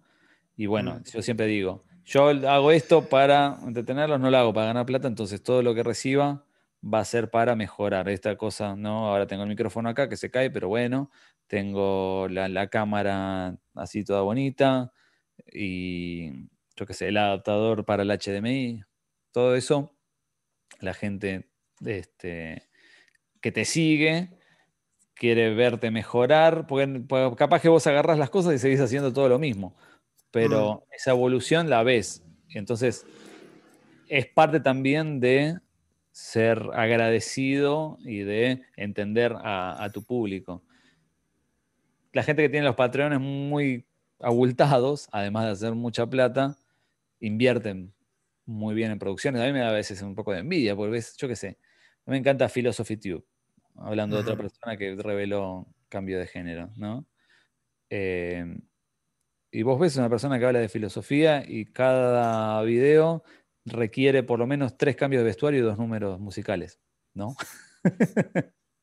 y me encanta, me encanta porque eso demuestra el compromiso que tiene el, creador de contenido, que es una palabra horrible, creador de contenido, el artista, digamos, Sí. O la artista con respecto a la, gente que lo, está, que lo está mirando. Después las plataformas, ya sabemos, las plataformas tienden al monopolio, obviamente, pero con el tiempo desaparecen. Siempre. Y que, lo que quedan son los artistas. Sí, eh, eh, nosotros siempre hablamos con, con el tema de, la plataforma en la que estás. Eh, por ejemplo, Patreon tiene esto de que vos podés subir tu podcast en audio y tiene su propio almacén de MP3, lo cual para mí es buenísimo. Pero bueno, por ejemplo, nosotros el podcast nuestro sale en video, sale en vivo. Y sale con una producción que está decente para hacer dos tipos por webcam a través de internet. O sea, vos ves el, el, podcast nuestro y es como decir, eh, acá hay alguno tercero manejando. No, somos los dos. O sea, soy, yo haciendo de productor en vivo y transmitiendo. Es el compromiso, es como te eh, digo. Y es, es un laburo terrible, pero queda muy bien. Cada tanto me mando una cagada, por supuesto, porque no soy un superhumano. Todo. Eh, pero existe esto de decir, hay compromiso de hacerlo. Eh, y hay una gente que te sigue, te sigue de siempre, es más, eh, eh, nosotros todos los viajes a Rosario los estábamos pagando con lo que la gente nos donaba. Era como, porque justamente Rosario era el lugar donde ellos nos veían. Y vamos a decir, bueno, vamos a invertirlo en esto. Y bueno, este año no se dio, ni sé si haremos un viaje a Buenos Aires, eso se verá más adelante, pero pues nuestro público, así todos, casi todos de Buenos Aires casi todo el público que tenemos es de capital, porque es como que. Es como parece que Dios, lamentablemente. sí, sí, sí, e, e, es, así. Pero bueno, eh, la realidad es que uno tiene que formarse el público. E, es, lo que yo siempre hablo. O sea, yo no me quiero quedar toda la vida en YouTube. Yo quiero, yo quiero generar un público que le guste lo que hago, pero al mismo tiempo. Eh, hay un montón de cosas que tenés ganas de hacer y mostrarles, y es un bajón que decís, bueno, la única cosa que yo sé que puedo hacer y mostrarle a la gente y que YouTube lo recomienda es que haga mi propio Mugen. Así que ahora de a poco empecé a juntar cositas y ya tengo una idea que no está en ningún otro lado, nadie la hizo, porque son unos pelotudos. O sea, vos entendés esto. Agarro y hace un montón que estoy con esto. No, no haciéndolo, estoy buscando ese juego, digo. O sea, encontré un juego de las tortugas ninja contra Justice League hecho con los personajes del, Task Force y los juegos de las tortugas de SNES, de peleas encontré eh, juegos de Godzilla, de peleas, encontré un montón de cosas. ¿Sabes qué no encontré? El del Chavo. No, el del Chavo está hecho. Ah, el Chavo está hecho. El de Tinelli. No, no, no. No, tampoco. Eh, estoy tirando porque esos son los, que quedaron en mi imaginación, porque yo recuerdo muy bien. Había dos que eran tipo que siempre sonaban, decían, ¿sabías que está el de Tinelli y podés jugar con la nana feudal? Y yo. No, no, ese no lo vi. Ese no lo vi. El del Chavo lo tengo, lo tengo guardado. Por ahí, por ahí no anda. ¿Sabes lo que no encontré en ningún lado? A ver. Mortal Kombat versus Street Fighter la película. No existe eso. Ah, mirá, claro. Y empecé a buscar y hay cosas hechas y son todas horribles. Y es un concepto que está tan bueno para ser un mujer. Tan bueno. Es muy, es muy específico. Es muy, está buenísimo. Así que agarré, o sea, obviamente no estoy haciendo todo a, la forma, directamente bajé un, un pack de Mortal Kombat, se llama, se llama Mortal Kombat Omega, que ya tiene algunos personajes porque obviamente decís, bueno, quiero que tenga ciertas cosas. Vos, cuando ya jugás juego de pelea, decís, bueno, tienen que tener esto, esto, el otro, listo. Y el roster va a ser va a hacer esto, sí. entonces digo, pero ¿qué quilombo va a hacer pasar los personajes de Street Fighter a Mortal Kombat para que les pueda hacer la Fatality, por lo menos? Porque los personajes obviamente son los de la película. Y dije, ah, pero uno hizo un Mortal Kombat y los metió a todos los de Street Fighter. Listo, agarremos este Mortal Kombat. Mortal Kombat New Era se llama el roster es tan grande que no puedes diferenciar qué estás eligiendo. O sea, es una cosa horrible. Pero bueno, eh, voy a agarrar eso y lo voy a empezar a hacer de a poco y ahí ya tengo armado, digamos, tengo el roster, tengo algo así, bueno, a poco lo voy a ir haciendo. Eh, porque es algo que nunca vi que nadie hiciera y es un concepto tan básico. Es como... Y, puede hacer una historia re falopa, con el final de la. Y, lo transformás en la continuación de Street Fighter, la película, así. Está buenísimo. Es el. Pasan esas cosas así de. Obviamente por, una cultura popular general que a veces te, cruzas con ciertas eh, peculiaridades como la que me estás contando que no están hechas. A mí me pasó hace poco una transmisión y quedó, quedó como en el imaginario. No se tendría que repetirlo porque ahora hay gente nueva que entra y no entiende el chiste. Viste que quedan los chistes ahí como. Claro. Este, y, tengo el, emoji de ese en, en, Twitch. Pero pasó que agarré el juego de los pitufos. Además, estábamos haciendo toda la biblioteca de Master System. ¿no? Y estaba el juego de los pitufos. Y, por algo estábamos hablando de los peques, que se parecían a los pitufos. Y yo dije, bueno, voy a hacer el juego de los peques.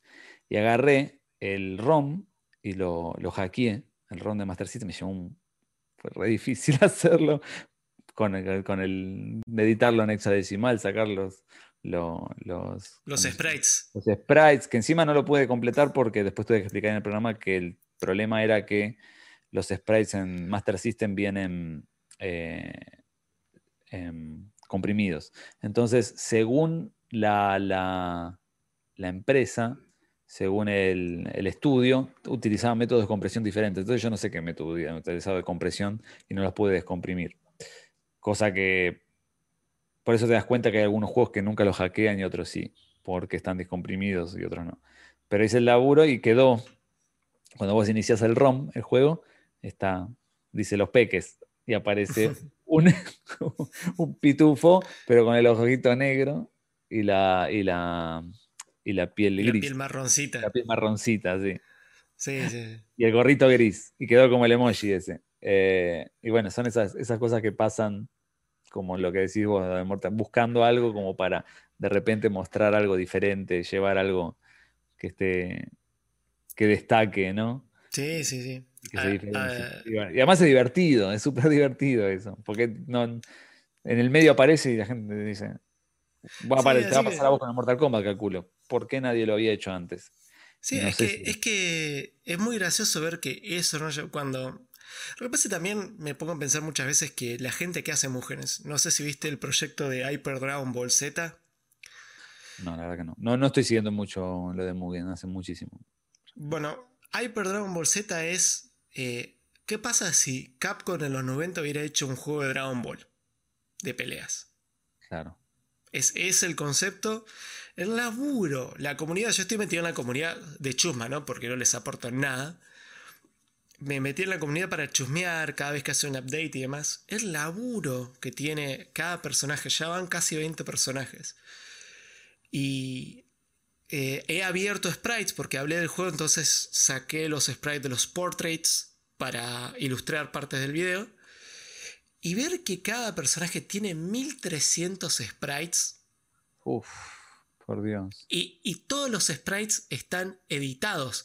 No es que agarraron y agarraron el boo del Super Butoden de, de, NES, de SNES, y lo metieron. No, hicieron todo un boo nuevo. Claro. Todo dibujado de cero, sprite por sprite. Y los gráficos son excelentes, por ejemplo. Y vos ves esas cosas y ahí te das cuenta que mucha mm, de, digamos, de, la comunidad de mujeres se centra más en querer hacer un buen juego de peleas. Y he jugado un montón que son muy buenos juegos de pelea. También me fumé una. Eh, ahora recomendé en mi último video, recomiendo tres juegos fumados. Son. El primero es tranca, es como eh, Super Street Fighter 2 de, de NES, digamos, que está bueno. El segundo ya es medio loco, es un juego que hizo un chabón en un mes, eh, con gráficos todos reventadísimos. Eso ya me lo decís, ya me gusta por default. Bueno, y el último se llama Mortal Kombat 2, o sea, Mortal Kombat 2, o sea, también. Sí. Y es un juego con 55 personajes digitalizados, pero no son los de Mortal Kombat, son todas personas random. La mayoría, como que vos vas a un gimnasio y todos tus amigos gimnasio en el final, y son 55 personas diferentes en alta definición encima, se ven re bien. ¿De dónde sacaron todos? Lo peor es que cuando empecé a hacer el conteo, yo tenía una versión del juego que creí que era la única que existía. Bueno, qué sé yo, grabo, capturo, pim pum pam. Digo, bueno, eh, que vamos, caigo de información, ¿no? no puedo hablar dos boludeces. Como me fijo, había una versión actualizada. La que yo tenía tenía 35 personajes. Cuando vi que la actualizada tenía 55, y, no, no, y hasta tienen fatalities. Hay una, había una flaca que era como una instructora de aerobics española y tira todas puteadas en español. En español gallego. No, eh, cosas así. Yo, yo te juro que lo jugaba y era. Encima es injugable. El chabón que programó eso, o sea, lo hizo así nomás. Pero era. Es todo el chiste. Y, y el roster es tan grande. O sea, 55 personajes es como una bestialidad. Y además todo, el, eh, el kiosquero, verdulero, metió la, cafetera, metió a todo. Hay un chabón con un traje, con el traje más berreta de Drácula que puedes comprar en Dial Extreme o en Banggood, con peinado gomina para atrás. Eh, y se llama Vlad y supuestamente es Drácula y tiene los poderes del Drácula del jefe de, del Castlevania 1. Ah, mira. Bueno, está bien. Si vamos a hacerlo, lo hacemos en grande. Me, me encanta, como tiene que ser. Pero no, eh, eh, es, fumadísimo. Ese juego es fumadísimo. Bueno, pero pensá, que, lo. Espera, perdón que te hago la tangente ahí. Pero vos pensás que esto ellos te lo venden como algo. como No te lo venden, perdón. Lo ves como algo raro, como algo que, hizo una, persona para, para hinchar los huevos, que es fantástico, porque es un proyectazo. Pero esto era. Esto lo llegaron a hacer de una manera similar gente pensando en hacer algo comercial, como con Tattoo ¿no? Tattoo Assassins o, incluso, no sé si conoces Bikini Karate Babes. tengo los dos Bikini Karate Babes. Ah, cierto que hay un 2. Genial. No, y vos, vos porque no conoces Bad Ass Babes. Bad Ass Babes. No, Bad Ass Babes es un juego que hizo un chabón en Open Board, que por ahí te suena, es un motor para hacer beatemaps. Sí, sí, lo conozco protagonizado por Ron Jeremy. Pero ¿cómo hizo para capturarlo? ¿Lo consiguió a Ron Jeremy de verdad? No. ¿Sí? Sí, sí, tiene a Ron Jeremy. E hizo una película. No puede ser eso, no sabía. Qué la, estoy ya bajé el juego, porque el juego ni en pedo le pago 10 dólares. Además, yo tengo una historia muy, muy fuerte con esta persona. Esto, esto, te vas a cagar de risa. A ver, a ver.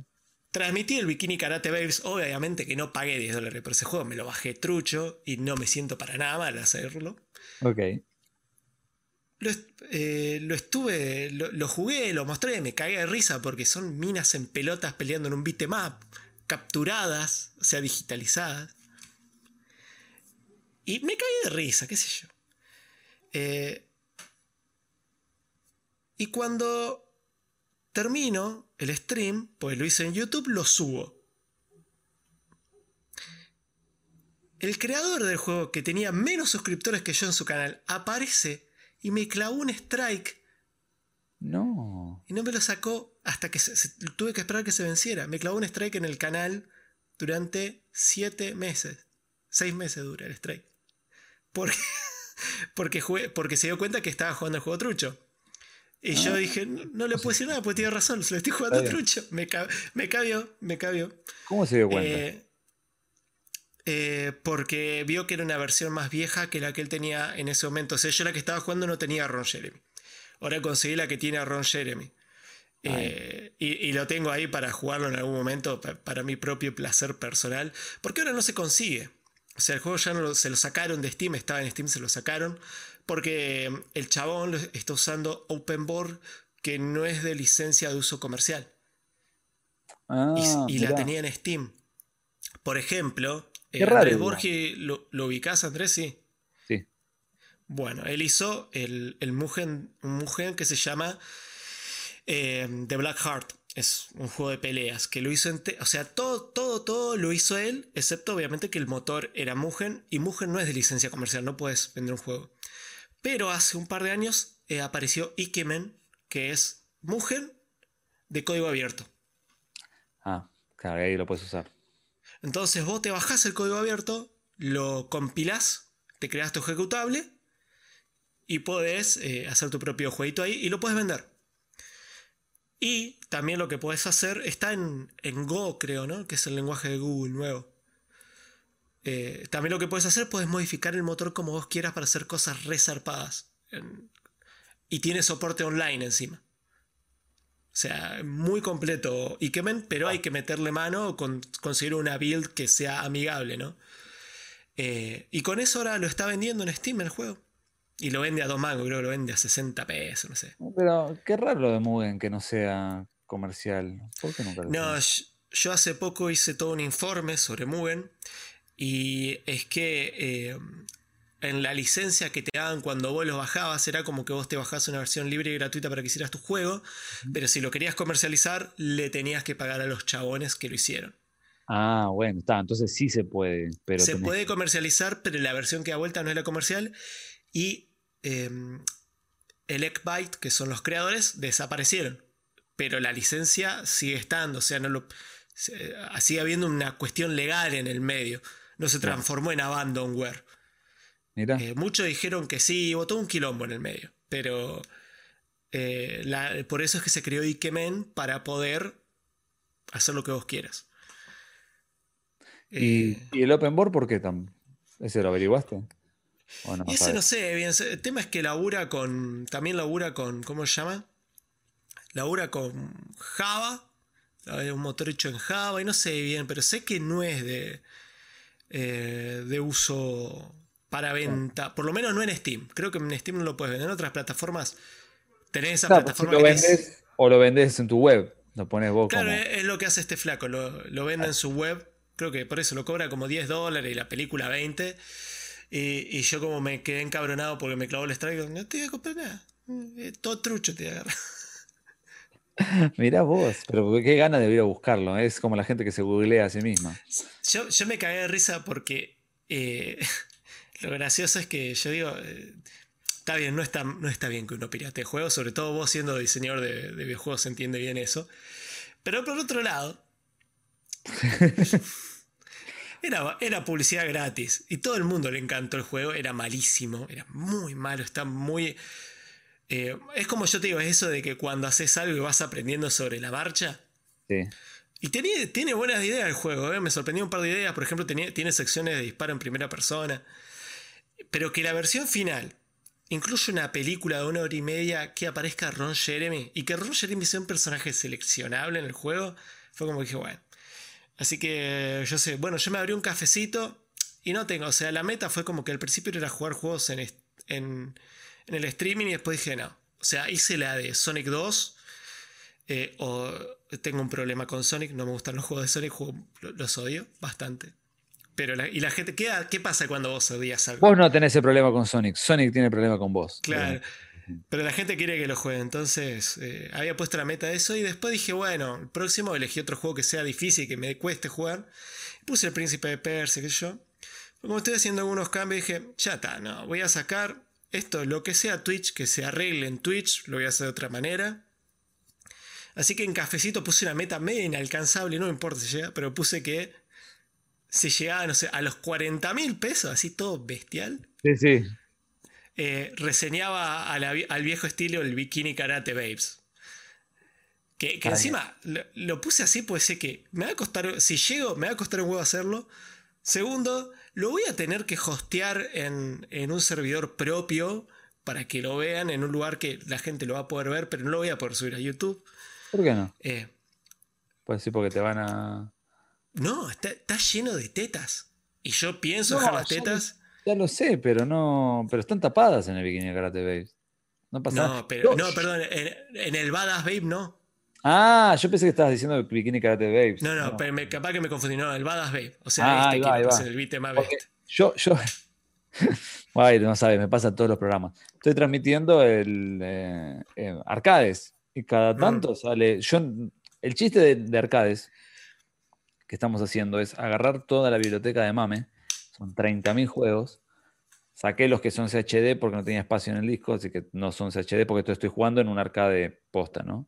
Con la cámara Ah, está capturando. No, no, no, está la cámara apuntando al monitor del arcade y yo estoy jugando en el arcade poniéndole la ficha. Pero lo tenés programado con una PC, digamos. Claro, claro, pero eh, es, es con una PC, pero con un adaptador y con un MAM especial, que es el Groovy, que saca la resolución exacta y la re- frecuencia de refresco del arcade original de cada uno. Entonces lo estás jugando como si fuera el original. Sí, no, no hay Eh. forma de capturar eso.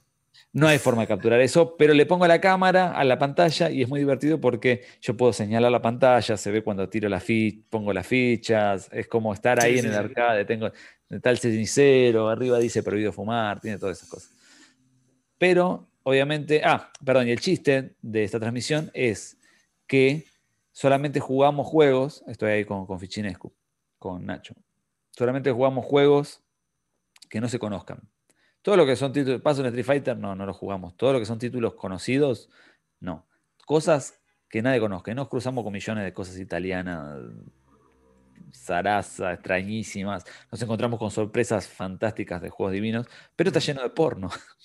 está llenísimo. Está llenísimo de porno. Y salen tetas, salen conchas, sale pito, de todo, todo el tiempo.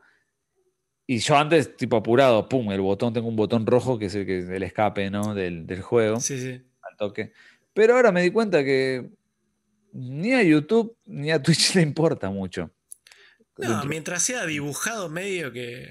Sí, por, y que algunos son fotos también, pero está dentro del contexto. Y, eh, pasa que son cuatro píxeles por teta, como dice un amigo, entonces no, juega. Está dentro y además dentro del contexto, y si tu canal no es para menores, te lo deja. y antes yo corría y ahora ya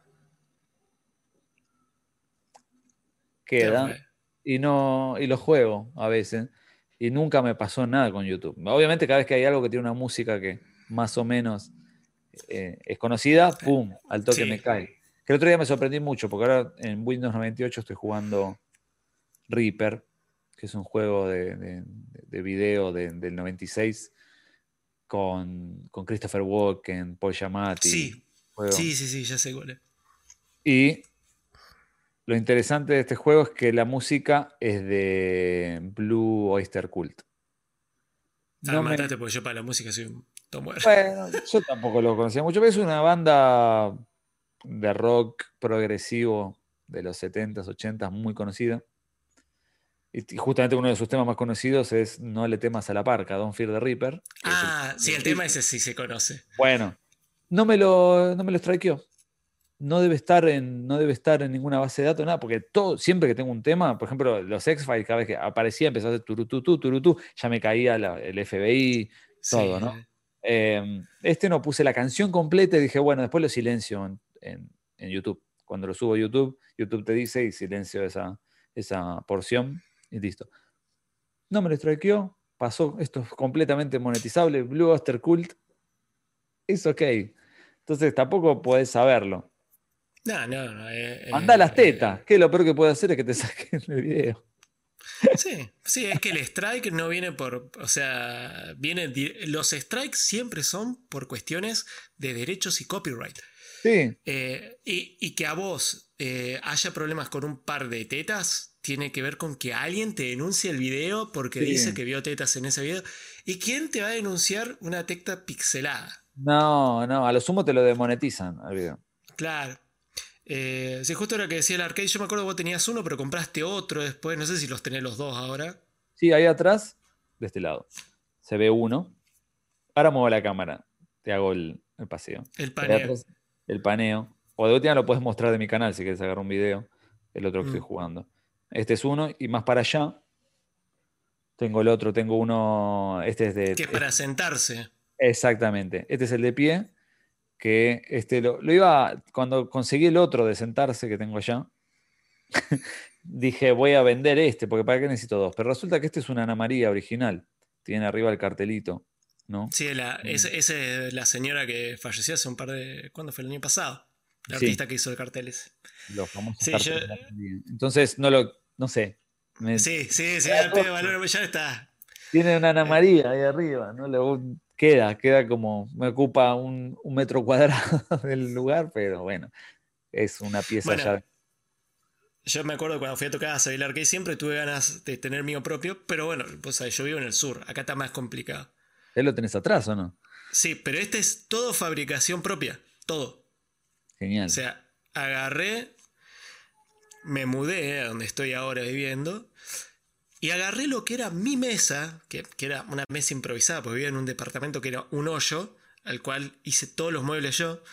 Agarré, agarré eso y dije, listo, ya está. Con esto armo Con toda esta madera que no voy a usar acá, armo el.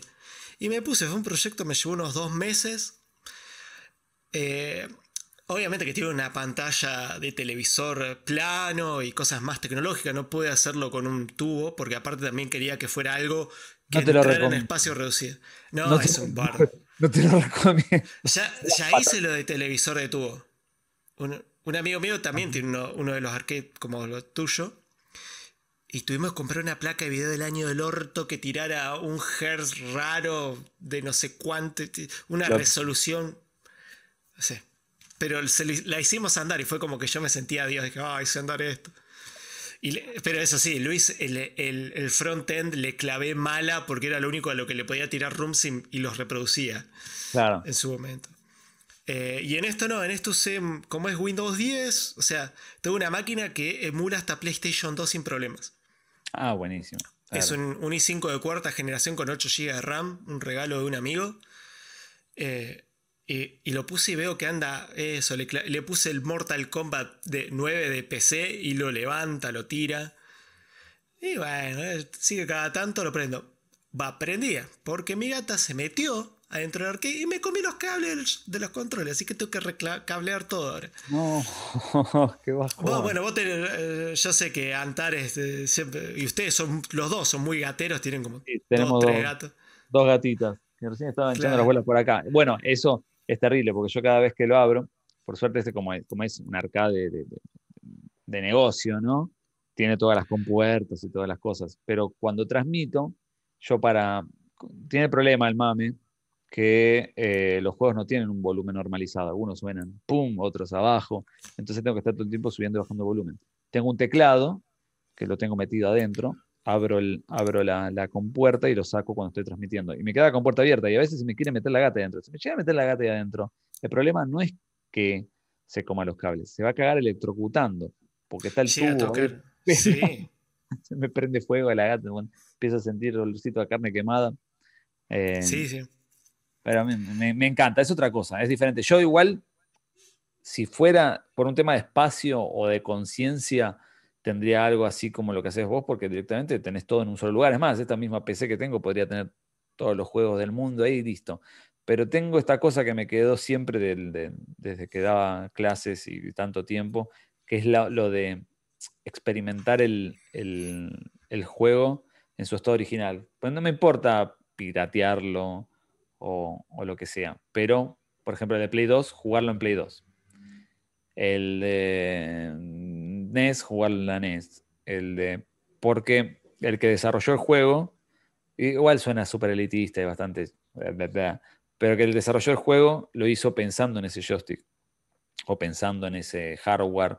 Y, y entonces la experiencia de juego final y completa de diseño viene de la mano de la plataforma también.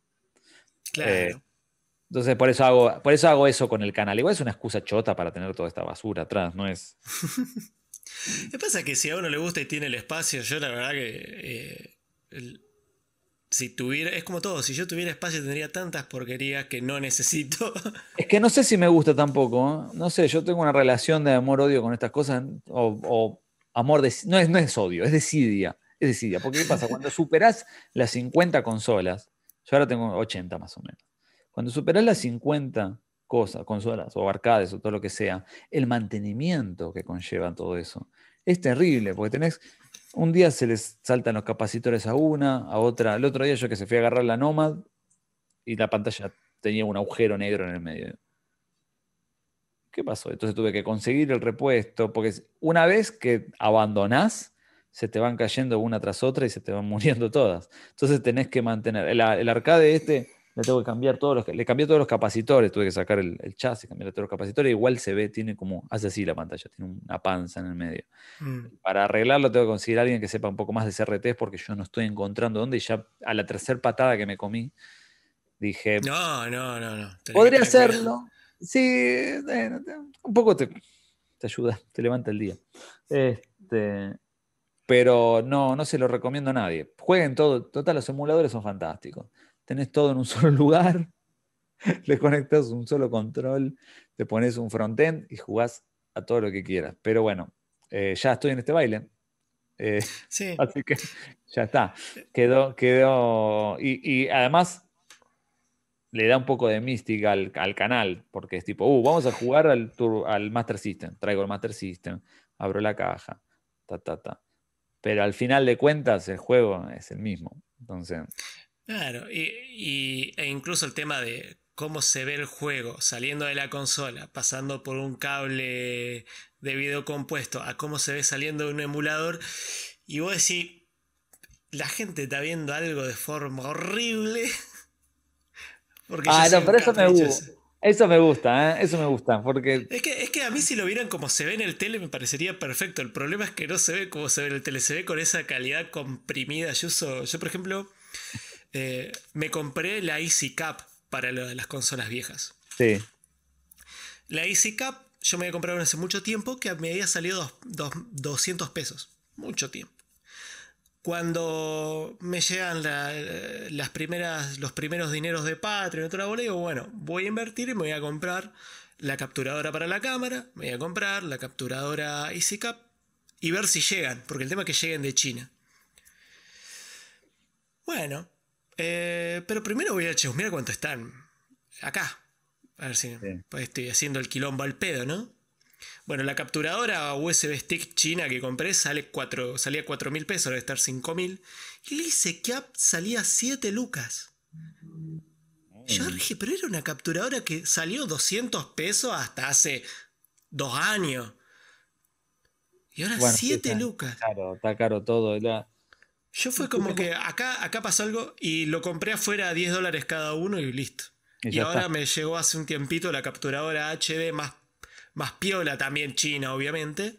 Pero bueno, es porque tengo la Xbox 360, que la tengo con RGH y hace rato quiero en algún momento jugar eh, los Gears of War, que solamente están en 360.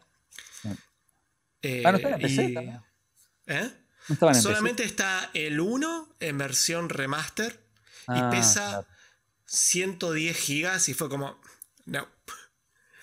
El 2 y el 3 no están y el Shadman tampoco. Y 4 y 5 sí. Que yo quedé en el 5, quedé por la mitad porque colgué y ahora ya lo perdí porque lo tenía, digamos, en el Xbox Game Pass y el Xbox Game Pass se puso muy caro para algo que no usaba. Pero como que lo tenía, ah, son 200 pesos. Sí, agarra los 200 pesos. Y después un día fue como, ah, ahora te va a salir como una luca. no. no, gracias. No, gracias. Bueno, yo. Pero, para capturar, ahí uso una placa PCI, una BT484 que tengo desde hace como 15 años. La, placa de TV, las placas de TV que para, para, agarrar, para agarrar televisión. Sí, sí, sí, uso eso. Eh, lo tengo conectado a una videocasetera ahí. Y, y, saco, de hecho, mira, te puedo hacer esto. A ver, video, lo cambio acá. A ver. Ah, no, justo no está la videocasetera conectada. Porque si no salíamos te salía la videocasetera. Este, pero eh, esas placas tengo dos, porque las encontré tipo en el parque Los Andes, las tenían ahí tiradas por 100 pesos. Ah, eso es algo que me parece que está bueno, porque hay mucha gente que dice, uh, para hacer todas estas capturas, esas cosas tenés que gastar un montón de plata. No, no, no es así. No, no es así. Te la puedes ingeniar. Hay, encima hay, ahora cada vez hay más trucos. Por ejemplo, eh, podés capturar por red. Por darte un ejemplo. Hay con. Eh, no sé si vos usás. Calculo que usás OBS. Eh, sí. No, ahora estoy usando Streamer. ¿Cómo se llama esta mierda? Streamlabs. Streamlabs, eso. Es lo mismo. Es lo mismo. digamos, el, código fuente es el mismo. Hay un plugin que se llama NDI que se lo puedes poner, por ejemplo, tenés una PC, como yo, yo lo tengo instalado acá, lo que pasa es que no, ahora menos ahora que me comía los controles, porque mi, plan antes de la pandemia era decir, invitar a un amigo todas las semanas, tomar unas cervezas, jugar en el arcade, charlar mientras jugamos, y que la gente nos vea a nosotros con una cámara jugando y que el arcade saliera en la transmisión. Y con el plugin de NDI, vos agarrás, eh, prenderse el OBS transmitiendo desde el arcade, que es una PC al fin y al cabo, por un cable de red que claro, conectado a tu router. es como una, ¿cómo se llama? Un acceso remoto. Claro, y con el OBS con el que transmitís, digamos, que está en la PC, levantás el source y se ve y anda perfecto. O sea, cero lag, calidad HD. Y yo quedé de cara, fue como... Eh, te, ahorra el famoso quilombo de que por ahí querés jugar en una PC. Igual, el gasto de procesador lo tenés igual, que es el mayor problema cuando haces capturas. Porque igual eh, el, el, otro OBS está procesando, capturando y enviando, digamos, la fuente. Eh, pero eh, es como una solución gratis que, lo haces con dos mangos. Si decía, ah, yo quiero tener una PC para jugar y otra para transmitir. Ah, pero necesito la capturadora del gato que sale 45 mil pesos. No, te hace dos o tres cositas y ya está.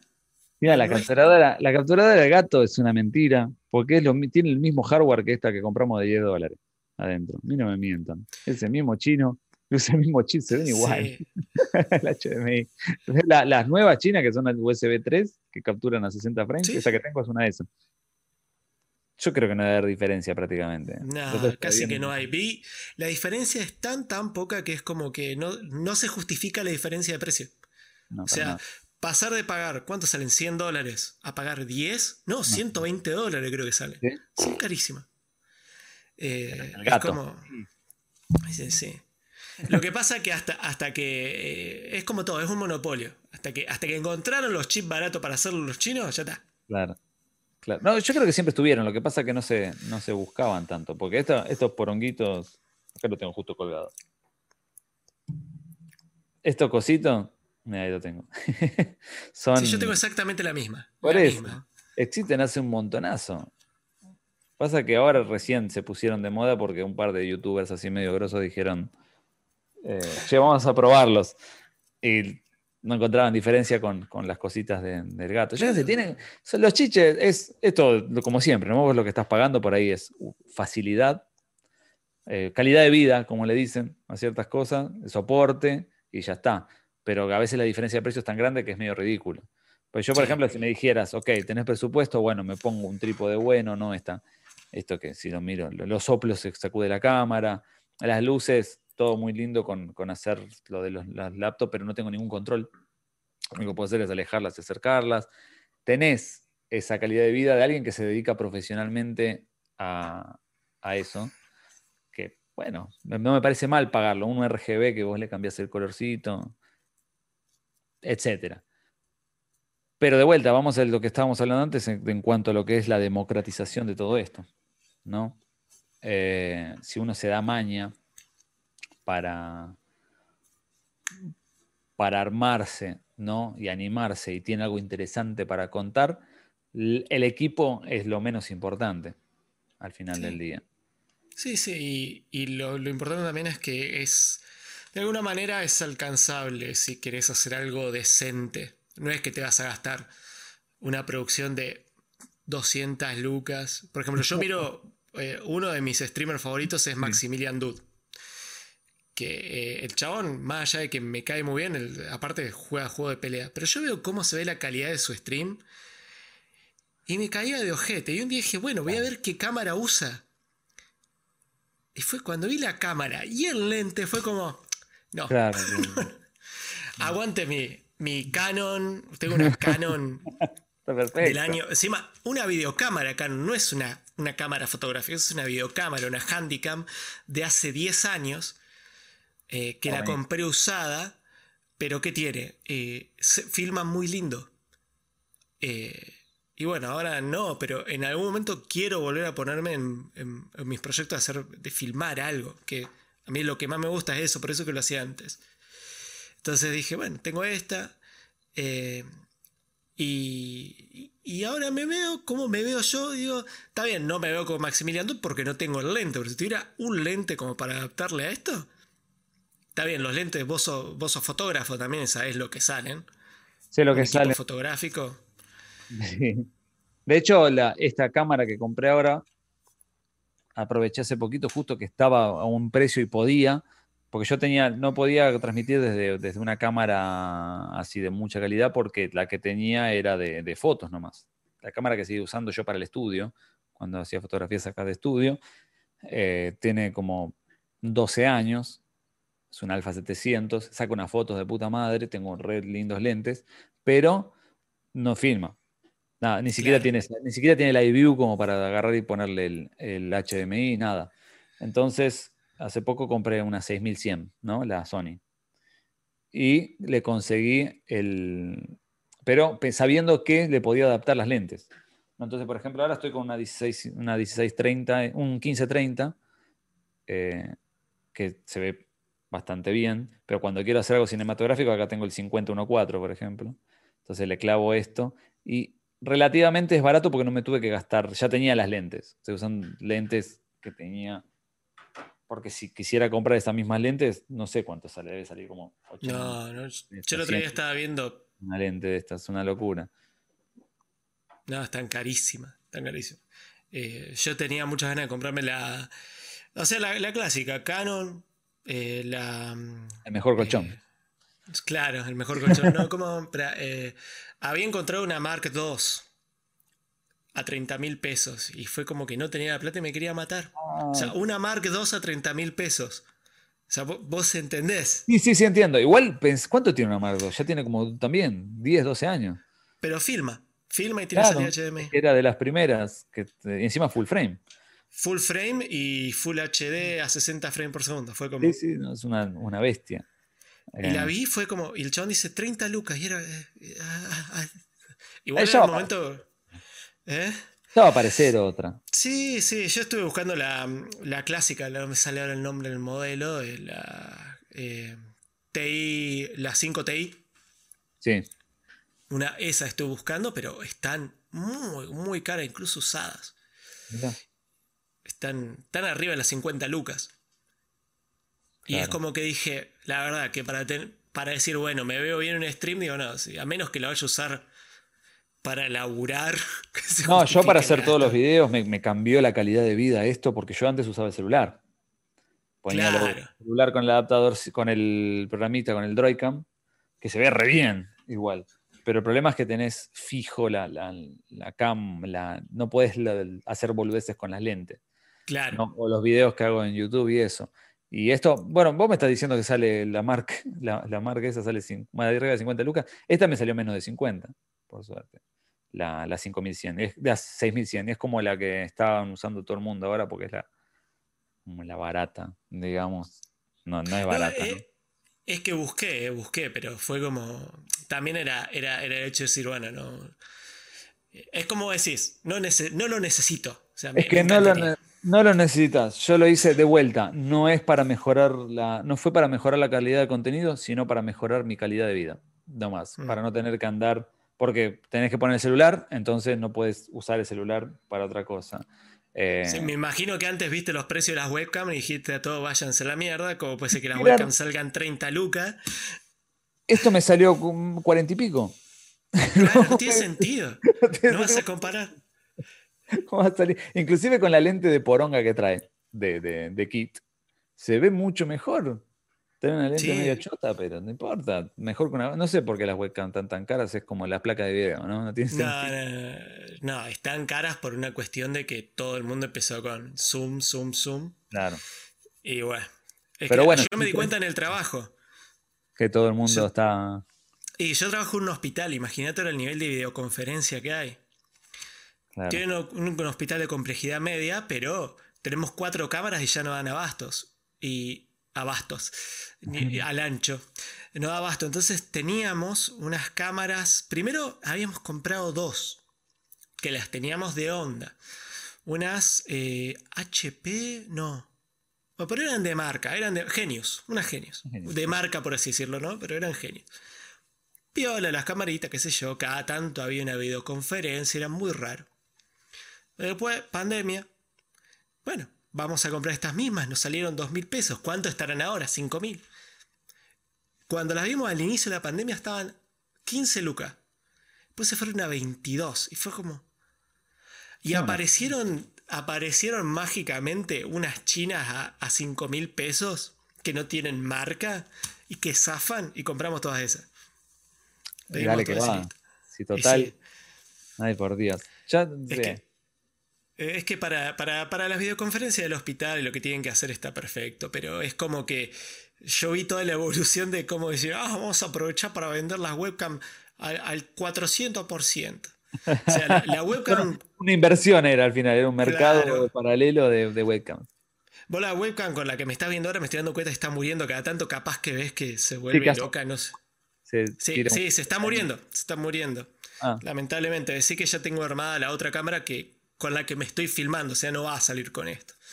Yo me estoy filmando con la cámara posta y después, bueno, toda la magia de la edición, pero claro. eh, ahora pienso, se me muere esta, decir que tengo aquella, pues si tengo que comprar una webcam nueva, ¿de dónde saco? Claro. Tengo que comprar una china, no sé. Eh, No, no. y- Igual es eh, usar el celular. Claro, ¿viste? Y es como. oh. Pero bueno, es un tema, pues esta, la, la chiquita, eh, la que se ve así, la uso para el podcast, porque justamente eh, los dos tenemos una cámara similar. Entonces, como que toda la calidad está acomodada.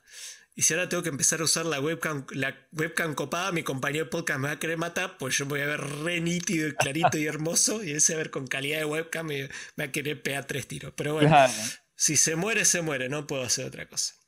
Pero bueno, en fin, vamos cerrando porque ya son las 9. Yo sé que eh, tu señora cocina muy bien, así que calculo que te está cocinando algo. No creo, por ahí me toca a mí. Yo también cocino Ah. bien, ¿eh? ¿Eh? Ah, no sé. La última vez que fui creo que había cocinado. Ah, no, habíamos encargado empanada cuando fui a. Pana, mira, malísimo. No, ahora cocinamos siempre, pero es todo.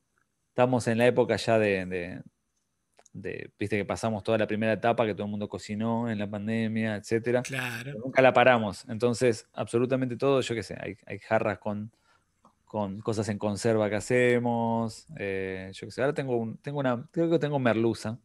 Voy a hacer unos, unos filet a la romana o algo así. Este, pero lo que me pasó es que no pido comida a un, a un delivery hace como dos años. Dijimos. Así que cocinamos mucho. Uy, mira, apareció. sí, sí, sí, apareció la loca. No, Así como ves, eh, está re loca. Eh, eh, es como esa- esos gatos súper hiperactivos. Pero bueno, vamos a esperar que no me peguen la cabeza.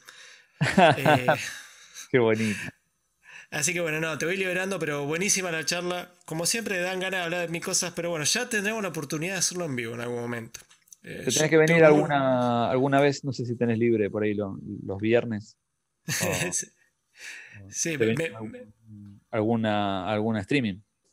y podemos hacer algo, algo en remoto en algún momento. Me tengo que fijar, pues es como te digo, el otro día estoy preparando un informe. Que, eh, que no, guarda, esto puede, grabamos hoy, pero esto puede salir en dos semanas, pues a veces los podcasts me cuesta editarlos por la cuestión de la sincronización y el tiempo y demás. Claro. Eh, pero capaz que ya salió, estoy preparando un informe de Godzilla. Estoy haciendo, lo estoy haciendo en partes, estoy haciendo la, ya hice la primera parte de la era Sowa, que fueron siete películas, y ahora estoy haciendo la segunda parte, son ocho películas más. Vi cuatro, y de golpe, le digo, está, le, pues le avisé a mi compañero de podcast, le aviso hoy, voy a preparar otra cosa porque, digo, iba por la cuarta película, y de golpe era domingo y no había visto las otras cuatro. O sea, fue como que en un blip Claro. pasó tan rápido el tiempo que no lo alcancé. Y me está pasando eso. Es, el tiempo es. eh, no existe. Se pasa muy rápido el tiempo, sí, es verdad. Así que vamos a ver. eh, entonces, por eso. Es lo mismo que pasa con esto. Pero digo, bueno, hoy me siento a editar. Y pasa. Dos no- semanas. no, alcanzo. Sí, sí, sí. El de Borges estuve casi un mes para editarlo. Encima fue una charla re linda. Y Bueno, a mí me, ha quedado, me han quedado varios videos. eh, cuando empecé a hacer la- la transmi- las transmisiones estas de todas las consolas, le hice a TurboGrafx, entonces hice el resumen. ¿No? Mm. Lo vi un montón de gente, estuvo bueno. yo qué sé, dije. La siguiente hice eh, Master System. Digo, bueno, hago el resumen. Hice el guion. Grabé todo. Monté todo en el Premiere. Tengo el timeline armado y la maqueta. Y nunca lo terminé. Y pasaron ya un año quizás o algo así. Y nunca va a salir. Ya, ya está, ya está abandonado. Pasamos Sí, sí, sí. Cuando pasa Sí, eso. Eh, eh, es todo un tema. Pero bueno, eh, es todo tiempo. Igual, es como siempre, la gente no paga por esto, lo hacemos por amor al arte. Igualmente, eh, vamos a estar tirando por todos lados cuando, cuando salga. Antes de irnos, tenés que agarrar y decir todas tus redes, porque eh, esta vez sí puede ser que haya gente que no te conozca. Generalmente, la gente que viene acá es gente que conoce, que que, me conoce a mí conoce el limitado. Pero esta vez, como nosotros generalmente no hacemos nada juntos, la gente no, sabe que nos conocemos, que estuvimos. Que, es más, tengo la dedicatoria ahí en el libro que me hiciste ah. sobre la noche que salimos a andar en autito con Nacho. Y que me llevaron a cierto lugar. Pero bueno, no, pienso contar más porque vamos todos en cana. Pobre, el que la, este, estaba Miyawaki ahí. ¿Estaba Miyawaki también? No me acuerdo. Si No, se hubiera si es, a donde si es a donde decir que fuimos, sí. Quedó traumado, pobre. Eh, divino, Miyawaki. Este, sí, sí, qué noche. ya se va a repetir. Cuando lluevan los, las jeringazos, hay, hay que hacer. Todos vamos a decir, vamos a salir corriendo a juntarnos. Pero bueno, como te digo, ahora digo a las redes, pero igual como te digo, vas, te, voy a, te voy a arrastrar algún, algún viernes o algún lunes o algún de una. alguna de las transmisiones. Eh, bien, mis redes, Twitter, arroba Facundo Maunes. Em, en YouTube es, espera que me fijo por las dudas, porque lo acabo de cambiar. Mi canal, YouTube, Facundo Maunes. a buscar como Facundo Maunes. uy, empezó a sonar. Eh, Twitter es donde vivo, así que me pueden encontrar ahí casi siempre. Y por último, en Twitch es Facundo Maunes también. Entonces, twitch barra barra Facundo Maunes es donde estoy transmitiendo. Ahí transmito los miércoles eh, los jueguitos del general con eh, con Nacho Sainz. Hacemos ahora arcades y hacemos todo lo que es eh, bibliotecas completas de consolas. Arcade seguramente nos lleve un año o más. Eh, estamos, los viernes hago el lado B, donde transmito juegos. Ahora estoy haciendo juegos raros, por ejemplo, Windows 98, DOS, cosas poco conocidas. Y hago el gameplay completo. Y próximamente voy a empezar a transmitir los lunes con una sorpresita que se viene quizás a partir de la semana que viene. Y cuando salga esto, seguramente ya va a estar. Buenísimo, bueno. Voy a, ver si puedo sacarlo antes, porque la verdad que Estoy tratando que no salga tan tarde, pero bueno, esto es todo producción propia, pero viste cómo, es. el tiempo no dura nada y cuando me quiero dar cuenta ya, ya, ya me crecieron más canas y estoy más viejo.